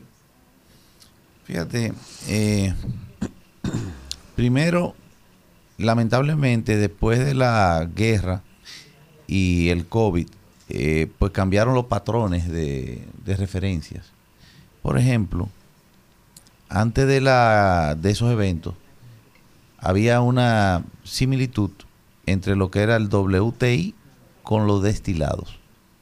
Destilados son los eh, hidrocarburos que son procesados. LP, gasoil, gasolina, full oil eh, y otros que son poca cantidad de lo que se usan, como el queroseno. A partir de que el gas natural se escaseó, y se dislocó el precio, porque eso fue, incluso todavía hoy, así se mantiene referencia precio de Europa y el precio de los Estados Unidos son dos tratamientos diferentes del gas natural. Desapareciera el parámetro de referencia WTI se separó del lo de destilado. Un comportamiento que desde el origen de las mediciones, 40 años atrás, no había sucedido. O sea, siempre eran los mismos valores. No, no, no. Siempre iban paralelo Paralelos. en la línea. Si uno subía, subían los otros. Si uno bajaba, bajaban los otros. Entonces, cuando tú hacías referencia del WTI, que es el barril de petróleo, de donde cuando se mete en una refinería se destila y sale todo lo otro, tú podías decir que lo otro también Sí. tenía el mismo Iba a fluctuar, comportamiento. Y eso, bueno, pues varió. Y por eso no, después de que se tomaron esas decisiones, no siguió siendo lo mismo. Ahora, vayamos a algo que no lo decimos nosotros, que lo dicen los organismos internacionales. Y me refiero, la última valoración fue hace una semana del Fondo Monetario Internacional. Eh, Modi salió la semana pasada. Está Standard Poor's, que es más sector privado americano. Está el Banco Mundial, que dicen que República Dominicana es una economía a estudiar, a tomar como referencia. Porque la inflación en una economía tan dependiente de las importaciones se ha mantenido a los niveles de países que son con economía más fuerte. O sea, una inflación de un 8%, igual que la de los Estados Unidos, igual que la de los países grandes, eh, realmente hay que ver cómo se manejó eso y por qué no llegó a lo que hubiese sido otros países de referencia con economías similares, 12%, por ejemplo. Y parte de ello se debe a la decisión que se tomó en su momento de eh, eh, facilitar los subsidios. Subsidio incluso generalizado, porque había un debate.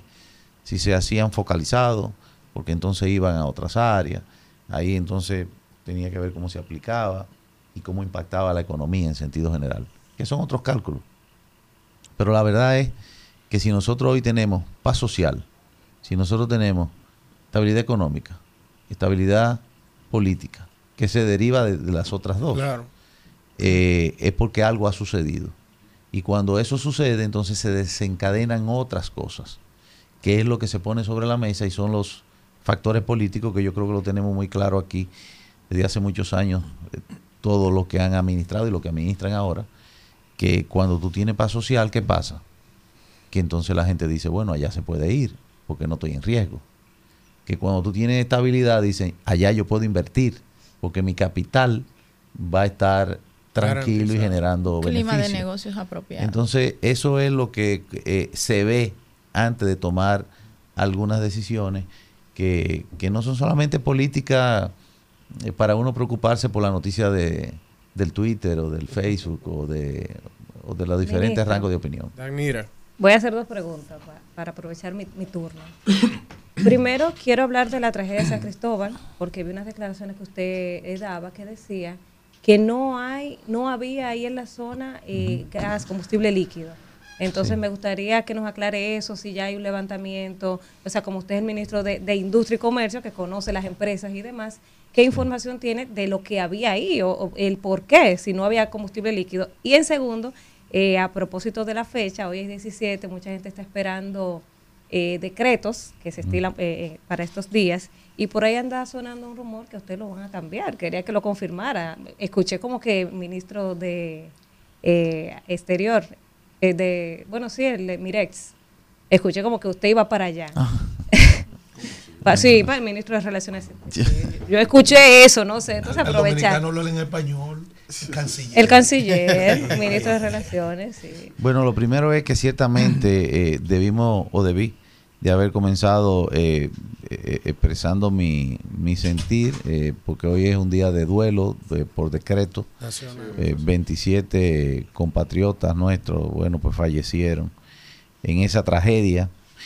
Y la verdad es que nosotros tan pronto pudimos, y además por las instrucciones del presidente, nos apersonamos a, San Cristóbal a ver qué, en qué se podía colaborar o qué medidas podíamos hacer. Lo primero porque no es extraño que cada vez que hay una explosión de ese tipo dicen explotó un tanque gas, ¿verdad? Gracias a Dios en esta ocasión, o o bueno, por lo menos no, esa no es la causa de la explosión con el tiempo. Pero mientras tanto se pasaron dos días, explotó un tanque de gas, explotó un tanque de gas, explotó un Ahí no hay tanque de gas. A eso yo me refería. Ni había tanque de gas LP, ni había tanquería líquida tampoco. De ningún tipo. Ese es un eh, algo extraño para mí, porque es un lugar que casualmente mañana se iba a dar un primer Picasso para, eh, para hacer un parqueo en toda el área. Entonces, ¿qué había ahí? Bueno, yo no lo sé. Están los organismos investigativos terminando. Fíjense que anoche sucedió algo también extraño. Después que estaba todo frío, todo apagado, volvió el fuego. ¿De dónde salió? Eh, dirían, bueno, había un ¿Cuál fue almacén. el, el combustible eh, para esa combustión? es que Hay Había que un almacén de plástico. Hay que ver es, que... es muy extraño, vuelvo y digo, porque, eh, eh, bueno, tú eres ingeniera química. Sí, sí. Hay químicos que parecieran muy eh, inofensivos Sí. y cuando se juntan explotan. Sí, sí. Eh, granular, eh, líquido, lo que sea, pan, y, y prende. Así. Y parece que ahí había algo en algún momento que eh, lo mejor, por lo menos, o yo no, no quiero especular sobre eso, pero sí hay que darle seguimiento y yo, yo voy más lejos. Hay que ver qué es lo que pasó, porque 27 muertos, un muerto es mucho para mí, 27 son demasiados. Entonces hay que ver qué es lo que está pasando. Sí. Eh, y, y que nos sirva también de experiencia para futuras regulaciones. Regulaciones. En, en el caso nuestro hemos ido avanzando con procesos que no son simpáticos porque pónganse ustedes eh, y, y veámoslo eh, eh, de manera sincera. A nosotros mismos nos cuestionan con cualquier cosa y tú dices, no, ¿tú sabes quién soy yo? No, espérate, yo. O, o cómo yo lo puedo hacer más rápido. Pero hay cosas que no se pueden hacer más rápido ni se pueden hacer tampoco por quién es el que la está haciendo. Que hay que seguir procesos y son procesos de seguridad Sí, que sí, tú lo ves en, en- en las industrias, que lo ven en, en- en- en- en todo, en cualquier que cosa. allí hay no un- debe aplicar el populismo porque Que- se trata de la seguridad. y hemos tratado de hacer eso. Y hemos ido avanzando en algunas cosas de inspección y supervisión. Es, eh, eh, lo digo, ese no es el caso porque no, no, no nos atañe a nosotros propiamente, pero hay que darle mucho seguimiento porque fíjense ustedes, 27 muertos y 50 y pico de heridos. Sí. La segunda pregunta. No tengo noticias de eso. Canciller. Y Yo creo que, que, bueno, eh, las cosas suceden. El presidente tomará decisiones, sea ahora o sea después. Nosotros lo que sí estamos listos siempre es para dar el paso que nos tocará en algún momento. Ministro, primero agradecerle, ¿verdad?, que esté aquí con nosotros, es un privilegio para nosotros. Quisiera hacerle dos preguntas, porque desgraciadamente la mayoría de la población, cuando habla con el ministro de Industria y Comercio, se queda en el tema combustible. Es un tema que llama mucho la atención. Usted hablaba de lo increíble, ¿verdad?, de la dinámica económica nuestra, aún en escenarios adversos una parte fundamental de ese crecimiento económico, de esa estabilidad económica, ha tenido que ver con el sector zona franca. Un crecimiento exponencial allí. Primero ver si nos puede, nos puede orientar cómo se ha manejado esa dinámica, por qué ese sector ha sido eh, tan importante, cómo se ha mantenido fortalecido, cómo ha seguido creciendo, para orientar a la población.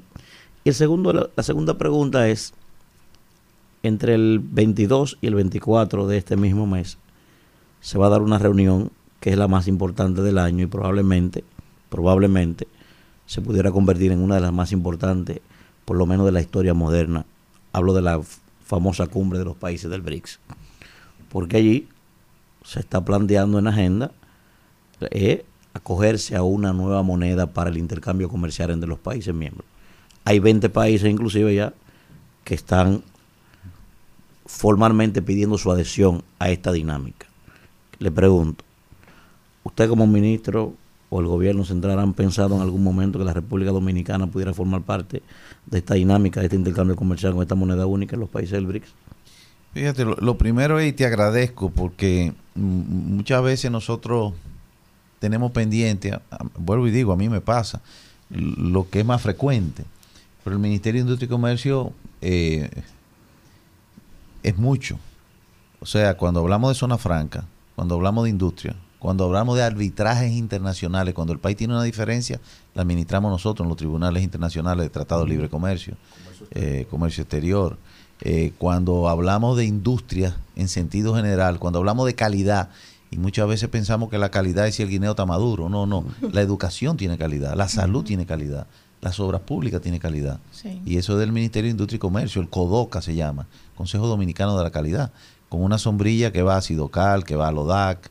Cuando nosotros hablamos de regímenes especiales, muchas veces vemos zona franca, no, está el cine, está la 2801, están po- eh, eh, Las regímenes, ISO. las ISO, le damos seguimiento a través de Sidocal.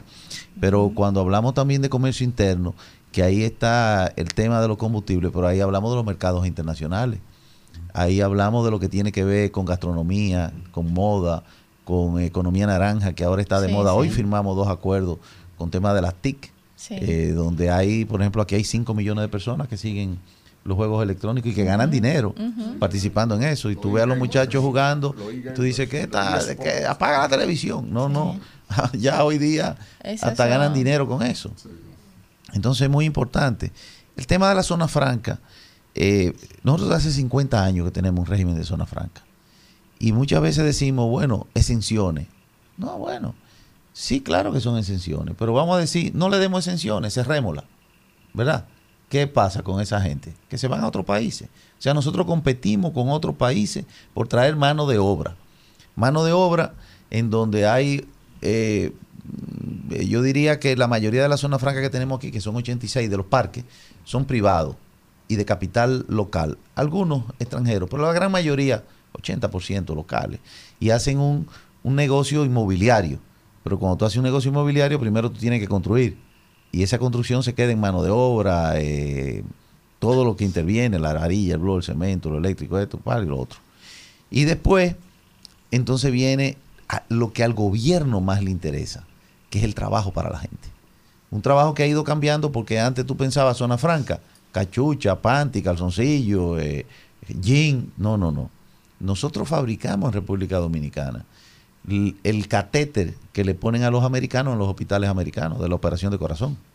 El hilo con que suturan las heridas también se fabrica aquí. La máquina para separar el plasma de la sangre desde cero hasta que se la llevan para que la pongan a funcionar se fabrica aquí. Eh, la joyería, por ejemplo, de Tiffany se fabrica aquí en República Dominicana. Eh, y te puedo decir una cantidad de cosas que son electrónicas también. Switcher, breaker. eh, eh, nosotros tenemos aquí una unidad de investigación para América Latina completa en Intec. Frente a Intec hay un edificio de Eaton que es solamente para investigación y patente. Entonces nosotros subimos de un 5% de tecnología a un 36% de profesionalidad que va aumentando Y patentes registradas también. me patente parece. registrada. Entonces, ¿qué ha pasado en estos últimos años? Que nosotros llegamos con un plan ya con, preconcebido, porque trabajábamos desde hace mucho y nos rodeamos además de gente que sabe. Para tú hacer una buena labor, tienes que buscar de gente que sepa y nutrirte de ahí. Claro. Tú no lo sabes todo. Y luego entonces puede quedar bien. ¿Y qué pasó? Que hemos podido llevar desde 2019, para tener un parámetro, 130 mil empleos, a 196 mil la semana pasada. Esperamos cerrar pronto en, en 200 mil. Lo más alto que había llegado en los 5 años, en los 50 años, era 195. Ya tenemos récord de empleo. Pero tenemos también récord en fabricación de más pies de nave. 6 millones más se hicieron estos tres años. Tenemos récord en exportación. Cerramos este año con 8 mil millones. En el 2020 eran menos de 7. Y era récord también. Tenemos récord también en inversión extranjera. Y, y eso pensamos seguirlo, seguirlo consolidando. Por alguna razón que entonces ahí engancho con tu segunda pregunta. Nosotros tenemos una natural posición geográfica, comencemos por ahí, que no fue Dios que lo decidió. ¿Y qué pasa con eso? Que estamos más cerca del mercado de los Estados Unidos. Y Estados Unidos mueve el mundo, lo liderea porque es el país más que más consume. Todo el mundo fabrica para que los Estados Unidos le compren. Hasta China, hasta Rusia, hasta Turquía. Se pelean por el comercio de los Estados Unidos. Entonces, además de eso, tenemos una comunidad dominicana en los Estados Unidos que manda 10 mil millones de dólares anualmente. Y nosotros le vendemos el 85% de lo que fabricamos a los Estados Unidos. Es la realidad. No es si yo quiero o si alguno de ustedes quiere. Entonces nosotros podemos tener otra moneda que no sea referente a, al dólar. Además, vamos a dejar nuestra moneda, el peso dominicano, que casualmente ahora se fortalece, porque en el 2019 estaba a 60 por 1. Hoy todavía se mantiene a 56 y ha bajado a 54. Y tenemos mayores reservas. Están ahí, el Banco Central lo dice. Yo creo que no, nosotros tenemos que seguir con nuestro peso y moneda de referencia, el dólar. Kimberly.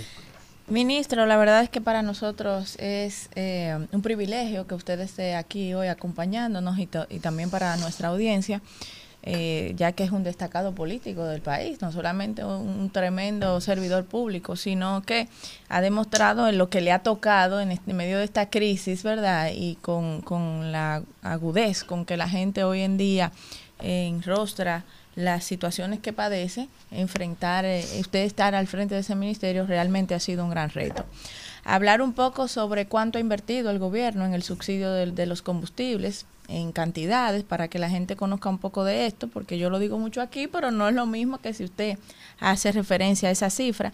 Y también el acuerdo que se hizo eh, con Guyana recientemente del tema de la refinería y la importancia que tendría para el país la diversificar la matriz energética, porque hemos visto que el gobierno ha apostado por el tema de las energías renovables y las alianzas pública-privadas. Si usted nos puede orientar un poquito sobre esos temas. Sí, lo, lo de los subsidios, fíjense, si hablamos de formación política, yo no estoy de acuerdo con el con, con- con un subsidio permanente. Y el presidente con una actitud muy valiente, primero porque los recursos tuvo que segregarlo de un presupuesto igual o que, o que encontramos igual, en cuanto al monto, digo. Eh, sacarlo de ahí para poderlo aplicar a los subsidios era dejar de hacer otra cosa Sí, claro, pero lo primero es la estabilidad, lo primero es la tranquilidad de la gente. y ha tenido resultados. Yo recuerdo en el tema de la Alianza de Desarrollo por la Democracia, que también eh, fue una iniciativa o es una iniciativa del presidente Abinader, está Ecuador, Panamá y Costa Rica, que el presidente Lazo le dice el presidente de Ecuador, ¿verdad? Le dice el presidente Abinader, bueno, ¿y qué ustedes van a hacer con, con el tema de los combustibles? Dice, no, transferirlo, porque nadie puede aguantar eso eh, así. Que si, dice el presidente Abinader, bueno, nosotros hemos decidido tomar otra, otra posición. No, allá no se puede. Se lanzó el pueblo a la calle. Así es, a protestar. En Panamá, la misma conversación, si- siendo yo testigo de excepción, estábamos en Puerto Plata, en una reunión con los presidentes. Bueno, pasó lo mismo, porque lamentablemente saliendo de una crisis, de una incertidumbre, eh, más presión, más duda, es mejor el subsidio generalizado. Y nosotros llevamos más de mil millones de pesos en eso. La semana pasada otra vez nos costó 505 millones. Esta semana, como van los días, va a estar por arriba de los 600 millones. Nosotros estamos poniendo, incluso en las publicaciones que estamos haciendo ahora, un poquito diferente para que la gente lo vea, el, son 47 pesos por galón de diferencia que se está subsidiando. Wow. Solamente en, en los gasoil. Ahí mismo, ¿es que lo Eh. dejan de recibir o es que el Estado eh, lo El? Estado pone el Lo dinero. pone. Sí, sí. Entonces, cuando hablamos de subsidio, tenemos también que hablar de que hay un subsidio para la harina. Cuando la guerra con Ucrania, Ucrania y Rusia eh, eran uno de los principales eh, suplidores de, de granos. Sí. Gracias a Dios ya hoy eh, han pasado un año y pico de eso. Bueno, otros países van produciendo más o sustituyendo la materia prima Sí. y, y se ve más afectado África que, que el resto del mundo. Pero siguen en la bolsa de valores que las cosas cambian sin uno darse cuenta y compra de futuro que hacen las grandes empresas, porque las grandes empresas cuando importan es un barco que traen. Y aquí, por ejemplo, hay seis molinos de harina. ¿Qué hacen? A veces se ponen de acuerdo y traen gran cantidad para comprar en escala, que les salga más barato la compra y el transporte. Pero eso subió, nosotros seguimos subsidiando la harina. Para el pan de 5, llamado pan de 5, sobao y de agua, pero que impacta también a los espaguetis, Sí. que impacta también el Yanni Cake de la calle, que pa- em, eh, impacta a los bollitos, Los que los que subsidiamos venden para a, a esos sectores. Y ustedes recuerdan, eh, no, es- no es ningún secreto, que siempre había intranquilidad. Con y eso era un tema. Hace mucho que no es un tema porque nosotros consideramos que hay que darle un tratamiento y una seguridad a los que menos acceso tienen y que esa es parte de su alimentación básica. Pero lo mismo pasa con la agricultura. Sí. Si nosotros, el país, no hubiera decidido subsidiar la urea, porque Sí. ¿cómo tú consigues una buen, un buen plátano o un buen, eh, eh, en un vivero, los vegetales, si no lo abona? No compite, no hay exportación, no hay consumo, no hay calidad, no hay rendimiento. Entonces eh, se subsidió la urea por mucho tiempo, más de 5 mil millones de pesos. Pero subsidiamos el maíz en un momento. Aquello de aquella pelea de la tasa cero. Y la tasa cero no fue más que nosotros buscar regularizar los procesos. Porque ¿qué se hacía antes? Ah, no, dile que entren. El presidente Abinader dijo, pero eh, tú no puedes con, con un lapicero decidirle que entren y modifique una ley. Tú tienes que hacer una ley que te diga, que te dé la oportunidad de tú quitar los impuestos, porque es por ley que están los impuestos, y si necesitas quitarlo, lo quita. En ese momento, pensando siempre en la producción nacional, en la industria nacional, protegerla. Pero ¿y si no hay? Lo primero es la- el abastecimiento. Entonces se crearon dos mesas, abastecimiento y precio. Y no precio para intervenir, porque está prohibido, sino precio para ver cómo nosotros le decíamos a los productores, de dónde ustedes van a comprar. Necesitan que lo apoyemos, necesitan financiamiento, necesitan que le demos algún respaldo, pero sentados en la mesa, productores, importadores, comerciantes, almacenistas, para que pudiéramos no leernos la baraja. Y por eso, de alguna manera, en República Dominicana, aún en los tiempos de grandes crisis, no faltó nada. Por un acuerdo que déjeme decirle, la iniciativa está bien del gobierno, pero hay que agradecérselo también y felicitar a todos los que lo participaron, Claro. que tuvieron un nivel de madurez y donde la especulación fue lo menos. Qué bueno. Víctor. Sí, señor ministro, él, obviamente que eh, cada vez que uno echa combustible, yo sé que el ministerio tiene una agenda medular para el desarrollo del país e igualmente los combustibles tienen esa, esa funcionabilidad. Y llama mucho la atención que a tres años ya recién cumplido de administración y que en distintas alocuciones, tanto suya como el señor presidente, inclusive ante la Asamblea Nacional, se ha hablado de una reforma integral a la ley de los combustibles.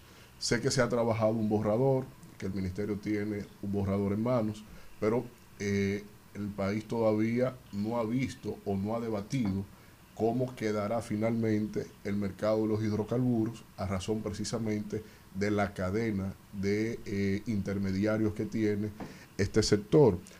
Y por otro lado, a razón de tiempo, la Dirección General de Aduanas en este primer semestre del año 2023 señaló que eh, las exportaciones nacionales cayeron un 7.7%.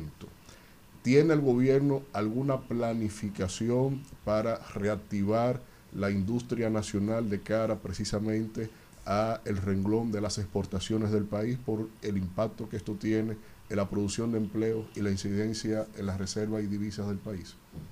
Eh, eh, sí, fíjate, buenísima pregunta, porque además me trae a la mente algo que se me estaba pasando, que bueno que hablemos un poquito, que de, de los ilícitos. Lo voy a poner, eh, acuérdemelo, dentro de un rato. Mira, aquí te, te voy a facilitar eh, esto, porque nosotros cumplimos con nuestra propuesta de depositar en el Congreso la ley, la modificación de ley de hidrocarburos. Está depositada. Ahí te estoy pasando el link con la foto donde el consultor jurídico del Poder Ejecutivo, eh, eh, junto eh, nosotros acompañándolo en este caso, porque fue un depósito del Ejecutivo, no- yo- eh, los ministros no tienen No, no, no. eh, iniciativa de ley, pero fue una propuesta que se construyó Sí. para depositar la modificación de la ley completa.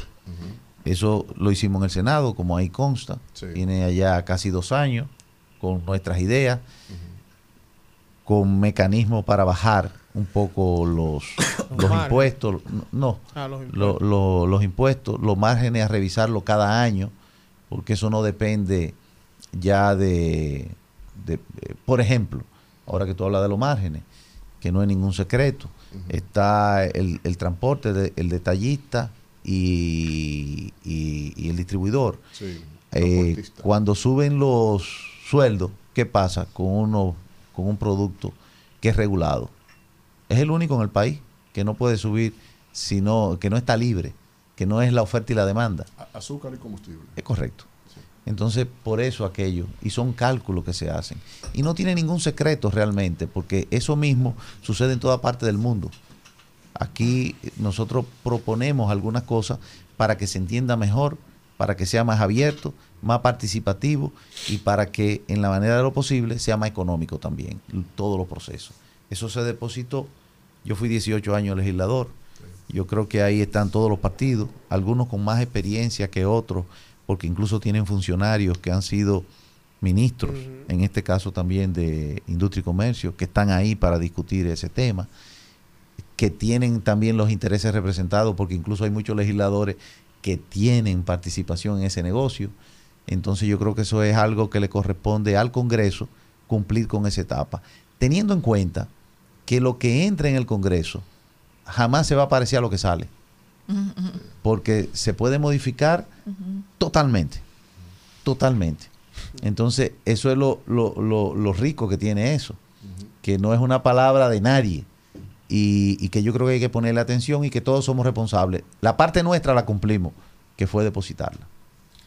Eh, eh, la otra pregunta era de... No, las exportaciones Ajá, lo de la- nacionales. lo de La. Dirección General de Aduanas no, eh, eh, había Sí, dado sí. las estadísticas de que cayeron un, cero- un 7.7% Sí. en el primer semestre de este año. ¿El gobierno tiene alguna, eh, rea- alguna reacción e iniciativa para incentivar la industria? En el primer trimestre, en el primer trimestre cayeron. El- Eh, sí, la nota que está escrita también al Banco Central dice enero-mayo del 2023. Sí, bueno, pero en el primer trimestre cayeron y ahí te puedo decir que también puedes buscar el IMAE, que dice lo mismo. Sí. ¿Por qué?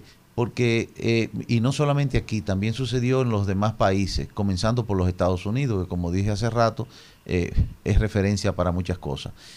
Comenzamos a, o seguimos, mejor dicho, buscando abastecernos, abastecernos, abastecernos, y, y la gente con dinero en el bolsillo, de que todavía le daban o tenían lo del COVID eh, ahorrado, lo que daban los gobiernos, y entonces había un consumo. Ese consumo y ese abastecimiento cambiaron. Y entonces, ¿qué pasó? Se frenó la economía. Y las fábricas dejaron de comprar, dejaron de importar porque tenían suficiente abastecimiento. Y entonces dejaron de, de registrar el cobro de las importaciones. Sin embargo, ya volvieron y se remontaron.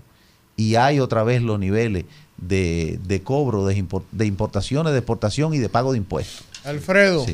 la Ministro, última.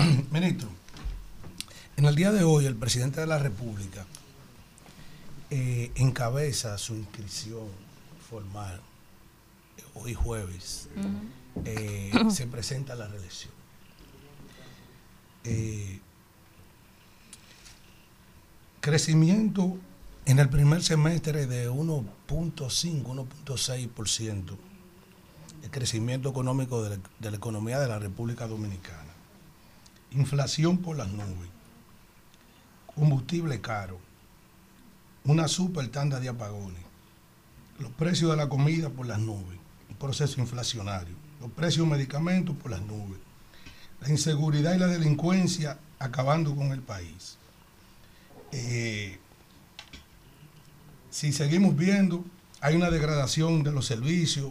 Usted vio lo que pasó con pasaporte, con el 911 y todo eso. Eso se describe como un palo encebado para las pretensiones de repostulación y de reelegirse finalmente el presidente. ¿De qué manera el presidente cree usted puede sortear todo eso que se dice en la oposición del país, que está atravesando República Dominicana y que contempla como un escenario difícil para la reelección? ¿Usted cree que sobre todo eso el presidente se puede imponer en una reelección? Imponerse no, nadie está hablando de imposición. Nosotros estamos hablando, en el caso del PRM, de una aceptación de más de un 60% y de una intención del voto de más de un 50%, aún en la encuesta de la, de la oposición. La oposición nunca ha dicho que está por encima de la simpatía o de la intención del voto del, del- presidente Abinader. No la conozco, si hubiese una. Lo otro es que siempre se puede encontrar algo, nadie es perfecto. Y casualmente por eso tenemos trabajo, porque hay que trabajar para mejorar las cosas. Esa es la verdad. Ahora, lo que también es verdad es que si vamos a la TCS, que es donde se paga impuestos por los empleos formales, hay mucho más empleo que hace tres años. Esos números están ahí. También es verdad que hemos tenido récord en exportación y en importaciones también, y en pago de impuestos también, en la aduana y en la DGI. También es verdad que la justicia no está politizada con un miembro del partido de gobierno en la Suprema Corte de Justicia o en la Procuraduría. También es verdad que cuando hay cualquier eh, cosa que enmendar, el presidente tiene la humildad para decir me equivoqué y corrijo y hago otra cosa. También es verdad que el presidente anda las 24 horas en la calle, caminando, en contacto con la gente, poniendo el oído en donde deba. También es verdad que cuando hay temas nacionales e internacionales que debe de consultar a todo el mundo, llama a Palacio, a todos los partidos políticos, sin excepción, o va y lo visita, si fuese el caso, para preguntarle en qué, eh, cómo nos ponemos de acuerdo, porque esto es un tema nacional, como ha pasado con el tema, por ejemplo, de, de las medidas que hay que tomar con la zona fronteriza. Entonces, si seguimos enumerándolo, cada cual va a tener su lista. Algunos de críticas, otros como la que yo estoy dando, que son de números que no son míos, sino que son números de referencias que se pueden buscar fácilmente.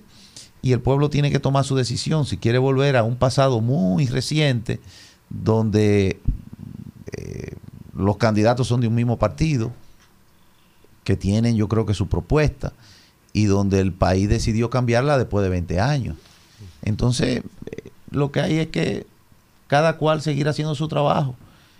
Me parece que van a ser unas elecciones eh, poco diferentes a lo que eran antes. El presidente está interesado, así lo ha manifestado, en que sea, por lo menos a nosotros, ¿verdad? Vemos lo que, lo que hacen los otros partidos, que seamos lo más austeros posible, eh, que no haya ni siquiera un lápiz de, como manda la ley, ¿eh? en el cumplimiento de la ley de- del Estado en, en temas de, de campaña y esperemos que todo el mundo lo cumpla eh, y, y que se ciña y que, que esté atento a eso para no cometer errores. Bueno, gracias. Pero me, me gustaría eh, Ah, un el asunto, porque sí, eh, el de los ilícitos, Los ilícitos, los sí. ilícitos en República Dominicana, que es algo que queremos consolidar, porque ya esto es fuera de política. En todos los países, lamentablemente, siempre hay alguien pensando en algún atajo para hacer algo indebido. Y entre el 2019 y 2020, aquí hubieron 600 muertes, solamente por metanol, alcohol adulterado. Y hoy no hay ninguna. Hoy no hay ninguna. Es lo mismo que pasa con los cigarrillos. Se están incinerando 6, 7 millones cada mes y medio de cigarrillos. Se está combatiendo los medicamentos adulterados. Se está trabajando también con algo que no se ve porque la cosa que tú no ves no la tienes pendiente, pero solamente en, en gasoil solamente se estimaban 100 millones de dólares anuales de combustible, contrabando. de contrabando y más que eso. Eh, y yo creo que esto es algo que tenemos que consolidarlo, que tenemos que poner la atención, felicitar a, a una mesa que aunque nosotros formamos parte, yo creo que el resto que no está aquí hoy, eh, Procuraduría que ahora la, la preside, eh, los diferentes protocolos para cada uno de estos productos, con aduana, con la DGI, con las Fuerzas Armadas, con los organismos de inteligencia, con Sidocal, con Proconsumidor, eh, con, con la de- Dirección Nacional de Drogas, con Salud Pública, porque estamos hablando de la salud. Cualquiera de nosotros puede ir a un colmado, tomarse algo o algún amigo y morirse. Así es. Entonces es a eso que hay que darle seguimiento y, y apoyar este tipo de procesos. Bueno, gracias a Víctorito Bisonó por haber estado con nosotros y por esta conversación tan interesante. A ustedes no se muevan, vamos a un contacto y regresamos con más del rumbo de la mañana. Rumbo de la mañana. Regresamos en este rumbo de la mañana cuando son las 8 y 58 minutos y vamos, vamos, vamos a continuar con los comentarios Y es el turno del comentario del señor Manuel Cruz. Señores, gracias a toda la gente, ¿verdad? Que día tras día pues nos brinda el privilegio de buscar nuestros comentarios. Miren, yo quisiera en el día de hoy analizar un poco la situación de la República de Argentina a propósito de que he estado viendo en los últimos días que después de las de las pasos ¿verdad? que se celebraron el pasado domingo he visto periódicos inclusive de, de alcance global y diferentes medios de importancia que están patrocinando la figura de Javier Milei han dimensionado a este hombre a unos niveles que de verdad me tiene preocupado. Y por eso hoy quiero tratar este tema. Miren, las paso para que la gente sepa, significa primarias abiertas, simultáneas y obligatorias. Eso es lo que ese es el acrónimo de eso. Por eso le llaman las pasos. Que en esencia son, digamos, o regularmente han sido unas elecciones anticipadas. Las elecciones están llamadas a celebrarse ahora para octubre. Entonces, ¿qué ha pasado allí? Porque he visto mucha gente, ¿verdad? A pesar de que este señor ya es, digamos, está en el carril de adentro, o es de los favoritos, porque no eso no significa que haya ganado. Los tres, digamos que quedaron con un empate técnico, en términos cuantitativos, esa es la realidad. Javier Milei, ¿verdad? Por la libertad avanza, así se llama su, su movimiento. Está el señor Sergio Massa, que va por la alianza de Unión por la Patria, eh, que es el ministro de Economía en este momento de la República de Argentina y candidato del oficialismo. Y está también entonces la señora Patricia Bullrich, que era la jefa de seguridad en el gobierno de Macri. Es la candidata de Juntos por el Cambio, como se llama la alianza. Esos son los tres candidatos que probablemente uno de ellos se convierte en presidente. Y repito, uno sacó 30 en el caso de Miley, la señora Burri un 28 y el señor Massa un 27. O sea que en términos reales lo que hubo allí fue un empate técnico con aproximadamente un 30% de ascensión. Pero quiero primero que hagamos un análisis de Argentina. Argentina, señores, increíblemente, estamos hablando de un país que a final del siglo XIX y una buena parte del siglo XX era uno de los países más ricos del mundo. De hecho, algunos afirman que su Producto Interno Bruto per cápita, ¿verdad? Lo convertía en el número uno del mundo. Yo tengo alguna diferencia con eso, pero la verdad es que era un país muy rico. O sigue siendo. Estamos hablando de uno de los más grandes productores de carne, con una gran reserva de gas, con una reserva de petróleo, pero además estamos hablando de uno de los miembros del Triángulo del Litio, que hoy es uno de los recursos más importantes del mundo. Y además, y además, en un momento determinado, en un momento determinado, el más grande productor de granos de todo el mundo. O sea que estamos hablando de un país que tiene todas las condiciones, en términos geográficos, para convertirse en una potencia económica. Sin embargo, señores, al día de hoy estamos hablando de un país en el que hay que buscar más de 300 pesos argentinos para usted comprar un dólar, con una inflación que sobrepasa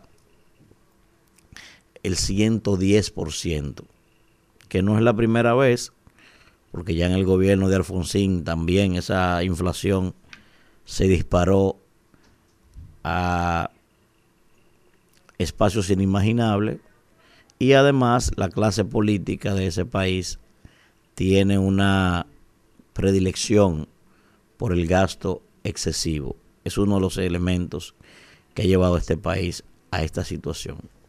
Pero básicamente, ¿qué es esto, señor? ¿Qué es lo que estamos viendo? ¿Qué es lo que significa la aparición de Javier Milei?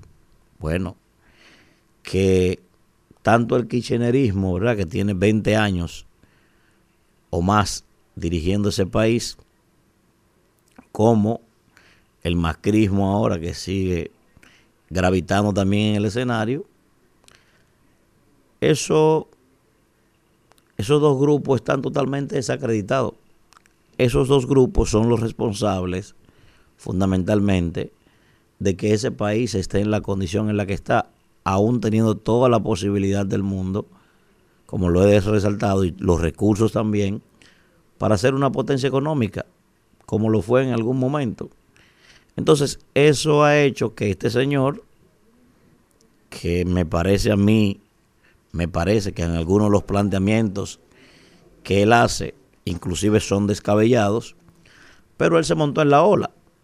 Y se montó en la ola, estamos hablando de un individuo que es un profesional, ¿verdad?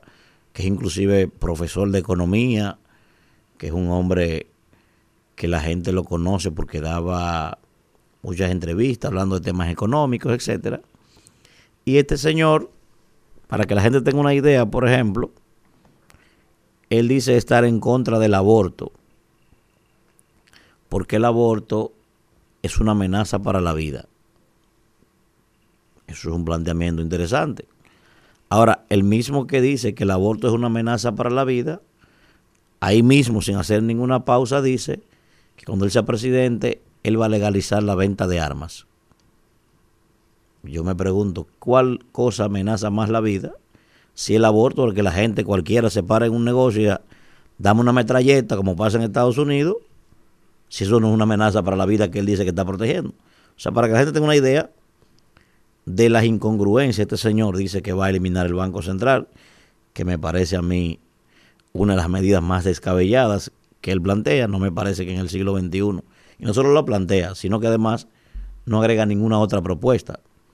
Dice que va a reducir los ministerios a ocho, eso no es una cosa del otro mundo, usted puede perfectamente reducir un ministerio y crear uno solo que se le asigne varias funciones, eso no es una cosa del otro mundo, pero, y dice además que el Estado solamente debe dirigir el tema de la seguridad y el tema de justicia, todo lo otro debe estar en manos privadas.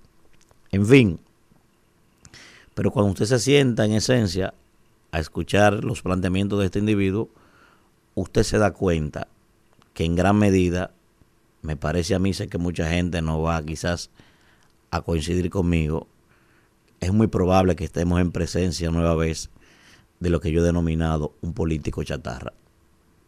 Un político chatarra de estos que aparecen cuando ya el Estado está totalmente colapsado, cuando la clase política se ha desacreditado, cuando los partidos políticos la gente lo desprecia, cuando hay una profundización en la crisis económica y cuando todo el sistema está prácticamente colapsado, aparecen estos individuos que se venden como outsider, ¿verdad? Estamos hablando de un Pedro Castillo, estamos hablando de un Gabriel Boric.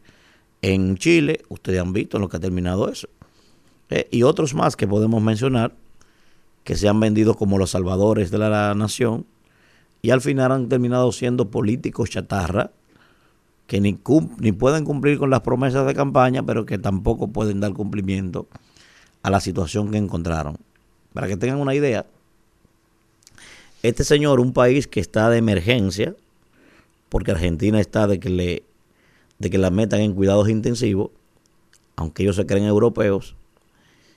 Y este señor dice que su su planteamiento principal es que cuando él llegue, él va a promover un plebiscito para eliminar la posibilidad del aborto. O sea, cuando el país lo que tiene es una crisis económica profunda, totalmente colapsada, que los precios están por las nubes, él dice que él se va a concentrar en el tema de la eliminación del aborto, para que tengan una idea. Y segundo, y segundo,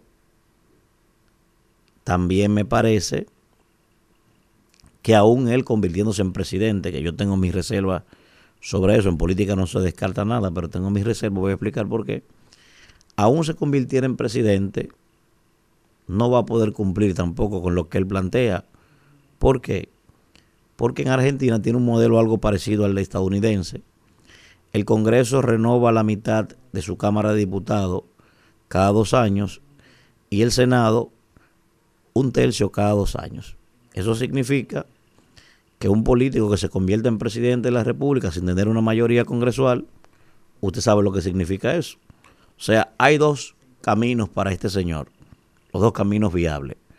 Uno es convertirse en un pichón de dictador y no se poder, a través de lo que él llama una revolución libertaria, poder desarrollar lo que él plantea allí, que ese sería el único camino, u otro, convertirse en un político chatarra, que es lo que me parece que al final le va a terminar. Yo sé que mucha gente quizá ve eso apresurado, a mí me costó esperar cinco años para yo demostrarle al mundo que Bukele, a pesar de los grandes eh, aportes que ha hecho su país, iba a querer llevarse el país por delante. Él lo ha demostrado, ya me ha dado la razón. Yo dije que era un pichón de dictador y ahora mismo quiere seguir ahí cuando la constitución se lo prohíbe.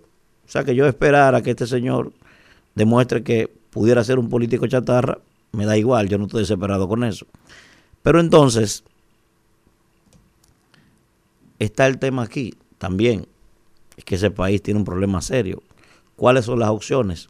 Bueno, la opción es Sergio Massa, que aún siendo ministro en este gobierno con todo el poder del mundo, no ha podido dar solución a los problemas económicos del país. Está la señora Burri, que es, ¿verdad?, lugarteniente de Macri, precisamente de un presidente que acabó con toda la estructura, que los avances que habían iniciado en ese país. O sea que pase lo que pase en las próximas elecciones, me parece que Argentina es muy probable, y ojalá que no, ojalá que no, va muy próximo a ser otro Perú, que teniendo todas las condiciones para ser un país de primer orden, la inestabilidad política, el descrédito de, su, de sus políticos y de sus partidos, tiene a ese país prácticamente colapsado.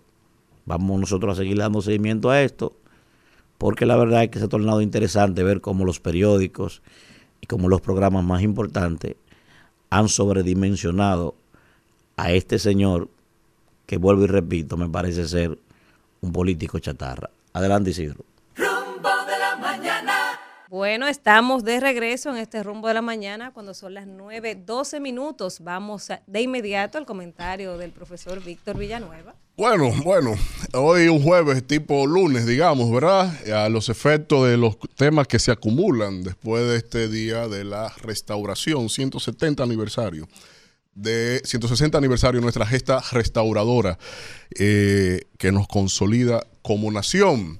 Pero entre los temas que van y vienen, hay eh, uno que se ha ido consolidando precisamente en la semana, que tuvo un origen inicial en términos de opinión pública tras una reacción que tuvo el diputado Omar Fernández, eh, que señaló cómo el gobierno había utilizado unos préstamos, había hecho aprobar unos préstamos y que no lo había ejecutado y préstamos que se habían aprobado con un fin y que no se habían eh, ejecutado con ese fin declarado. Se señalaba que eso es una transgresión brutal a los términos de nuestras finanzas y procedimientos de nuestras rentas nacionales. Pero también se agrega la variable en relación a estos adelantos que hemos ido viendo y analizando con algunos economistas como Juan Ariel Jiménez aquí en este espacio, en donde eh, se transgrede también nueva vez la institucionalidad del Estado dominicano para aprobar deudas o más bien pedir adelantos a sectores como pasó con el sector financiero de la República Dominicana y que esto se ve claramente como una maniobra eh, no sustentada en ley, porque tú puedes decir que no es ilegal porque no contraviene ninguna norma, pero ante el vacío de norma también es obligatorio por parte de las autoridades, porque al final y al cabo es un dinero que se está pidiendo por adelantado, es un dinero que compromete a futuras eh, eh, gestiones de gobierno. Y como señala el senador Dionis Sánchez, está claro que es eh, una maniobra que puede ser eh, tipificada como fraudulenta por parte de las autoridades del gobierno de la República Dominicana. Pero adicionalmente tenemos el dato o las expresiones de economistas como Magín Díaz, que señala que este gobierno está literalmente tomando deuda para pagar intereses y costos y gastos operativos. ¿Qué significa esto? Que estamos tomando dinero prestado para amortizar las deudas, la deuda externa de la República Dominicana con ese nuevo dinero, aumentando el capital y aumentando los compromisos e intereses hacia adelante. Es decir, República Dominicana en la administración del PRM está viviendo del fiao. Ese es el titular, para como lo quieran poner. Pero República Dominicana está viviendo del fiao. Y eso, obviamente, que es una noticia tétrica para lo que es el sentido de planificación y desarrollo en nuestro país. Porque la deuda no es mala, la deuda no es pecaminosa. Usted tiene distintas razones para asumir deuda externa, pero donde los gobiernos del planeta, menos el de la República Dominicana con Luis Abinader a la cabeza, eh, todos los gobiernos toman deudas para dinámicas de la economía que tienen alta tasa de retorno. Es decir, si usted toma un préstamo, usted va a invertir en un sector en donde se refleje inmediatamente el retorno de esa inversión en la economía. Pero no.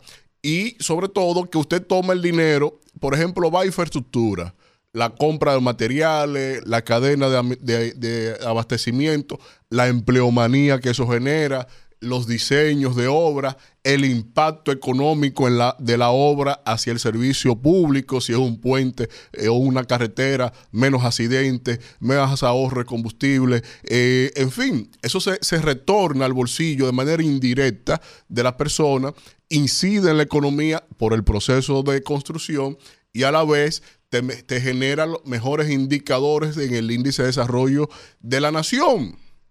Eso es invertir, eso coge el prestado para invertirlo en cosas correctas. Pero no. Lo que se está tomando es que yo le debo 100 pesos a usted y por eso yo estoy pagando 20 de intereses, 20 pesos, y yo voy a coger 100 pesos más para pagarte los 20 pesos de intereses y sigo con los 100 pesos debidos y debo 100 más con 20 más por otro lado. Una locura, vivir del fiado. Y eso está, será la principal razón que va a lastrar la competitividad fiscal de la economía dominicana, la competitividad de nuestra economía de cara al desarrollo nacional y está comprometiendo de manera tenebrosa el futuro de nuestros hijos, que son los que van a pagar deuda de 20, 30 años para adelante. Pero resulta que esos son los escenarios idílicos para llevar la economía a un default. Y hay algo que señalaba aquí, que lo quise tratar con eh, Juan Ariel Jiménez, y es el caso de que, dado al impacto que tiene la deuda externa en República Dominicana frente al Producto Interno Bruto, cuando nuestra economía crece por debajo de 3.5% con respecto al PIB, estamos diciendo que eh, ya genera un escenario de default. El default es la incapacidad de pago del servicio de la deuda. Y si llegamos ahí y como el gobierno lo que está es financiándose para pagar intereses, es porque la economía está en default. Así ahí le dejo otro titular si lo quieren. La economía quiere dejar dicho, lo de Magín es que está en default. ¿Pero por qué está en default? Porque tiene más de dos trimestres cayendo en el crecimiento económico apenas sobre el 1%. O sea, que si para estar óptimos tenemos que crecer 3.5 y estamos creciendo 1.2, está claro que la economía no está dando los rendimientos necesarios para que la economía, el gobierno tenga la capacidad de atender sus compromisos de empréstitos. No. no la tiene. Y lo que vemos es entonces que el gobierno, con el afán de la repostulación, va a tirar por la borda la estabilidad de la macroeconomía porque aumentará los flujos de gastos corrientes, que es otro dinero que se pierde, y desde ahí entonces tratando de revivir un proyecto de repostulación que a la lógica de todo el mundo es nati muerto, le dejo otro titular, porque no hay manera, no ha habido un solo gobierno que, aunque estaban haciendo comparaciones alegóricas de que solo un presidente de los últimos cuatro no se ha repostulado, déjenme decirle que no lo midan por ahí. Midan que ninguno del PRD, hoy PRM, se ha repostulado, ni Guzmán, ni Jorge Blanco, ni Hipólito, ni creo que Luis sea la excepción con este panorama de desgobierno, sobre todo porque también en toda la región de América Latina y el Caribe no ha habido un presidente de origen empresarial que haya salido bien del poder. Rumbo de la mañana. Regresamos en este rumbo de la mañana cuando son las 9 y 23 minutos y continuamos con el comentario de Kimberly Taveras. Señores, a propósito de que hoy se cumplen, ayer se cumplieron, en el Día de la Restauración, 160 años del grito de Capotillo. El grito de Capotillo que dio inicio en 1863 a la Guerra de Restauración, encabezada y liderada por el general por el general Gregorio Luperón para recuperar la independencia nacional y que obviamente en ese momento eh, nuestro país había sido anexado nuevamente a España como una colonia y eso significó un gran retraso en nuestra democracia y este general valiente, rodeado de hombres y mujeres, pues inició la guerra de restauración y a partir de ahí se empezó una nueva historia en nuestro país, desde Puerto Plata. Puerto Plata tiene una historia eh, democrática muy rica, ha aportado mucho a la historia de este país. Eh, fue en el primer ayuntamiento estuvo en Puerto Plata. Gregorio Luperón, el general Gregorio Luperón, era de Puerto Plata y así una gran cantidad de hombres y mujeres son, han sido de, de esta provincia. Yo quiero destacar también el papel de la mujer o de las mujeres que en ese momento eh, no se promovió mucho, no se promovió lo suficiente, pero que sí también jugaron un papel estelar en esa guerra restauradora y que eh, no solamente sirvieron para apoyar a sus hijos, aportar, trasladar y guardar armas, entrenar, sino que lo hicieron hasta eh, con su propia vida, la dieron en sacrificio en esta guerra restauradora, que en ese momento ustedes saben que quizás no se promovió mucho la participación de esas mujeres, pero que hoy, a 160 años de esa guerra, pues nosotros nos sentimos con el compromiso de resaltar la labor que llevaron a cabo esas mujeres y también el papel que jugaron, para que así no queden en el olvido y que puedan ser el modelo de el, modelo a seguir de muchas jóvenes que hoy hacemos políticas y que otras están en la vida nacional destacándose desde diferentes roles. Yo quiero hablar un poco sobre unas cuantas, por ejemplo, como es Antonia Batista, que no solamente transportó armas de fuego, sino que dio su casa en refugio para los combatientes, arriesgándose en varias ocasiones a ser arrestada y a hacer un, tiempo en prisión. A ella no le importó eso y esta mujer pues se destacó muchísimo eh, en la guerra restauradora. También está Encarnación Mota Carmona, Canela, la heroína vanileja, mejor conocido, que protestó incluso contra su propio padre, que fue un expresidente de la República y que fue una de las figuras más emblemáticas de esta guerra de restauración. También se encuentra doña Águeda Rodríguez Salcedo. Señores, la historia de doña Águeda es muy peculiar porque ella parió 14 hijos y de los 14 hijos que parió, todos pelearon en la revolución, todos pelearon en la guerra restauradora, nueve murieron y ella aún así no dejó de apoyar eh, esta guerra y siguió apoyando con los que quedaron vivos y y dándole eh, el valor suficiente para continuar su participación en el campo de batalla. Ustedes saben lo triste que es perder un hijo. Imagínense perder a nueve hijos y aún así no doblegarse ante la sumisión en la que se encontraba el país. También está María Encarnación Echavarría Vilaseca, que ella era una poeta, una poetisa nacional y que puso su voz y su pluma a favor de la democracia, escribió varias obras literarias, fue conocida por una dominicana y al final terminó en el exilio junto a su esposo, pero su voz sirvió para motivar a muchos y a muchas mujeres a unirse a la guerra de restauración y así muchos artistas, eh, muchas artistas eh, de, de, gran renombre y otras desde sus hogares sirvieron de apoyo, como en otras ocasiones, como ha sido siempre.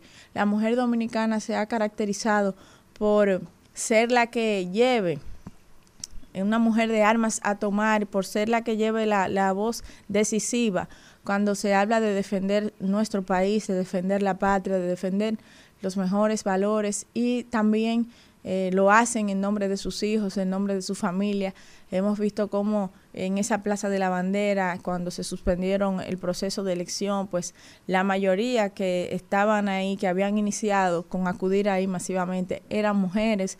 Y así en cada uno de los momentos que se ha necesitado, la mujer dominicana ha jugado un rol importantísimo. Por eso yo defiendo la participación de la mujer en la política y vivimos tocando aquí los temas cada vez que podemos de frente a situaciones que se presentan a nivel nacional donde se ha normalizado una mala conducta eh, de los hombres y, y, de las mismas mujeres también, que cuando aparece un abuso hacia una menor de edad tratamos de justificarlo de diferentes maneras, diciendo que esa menor, que no sé qué, que ya estaba, que ya era, que si otro también, que si...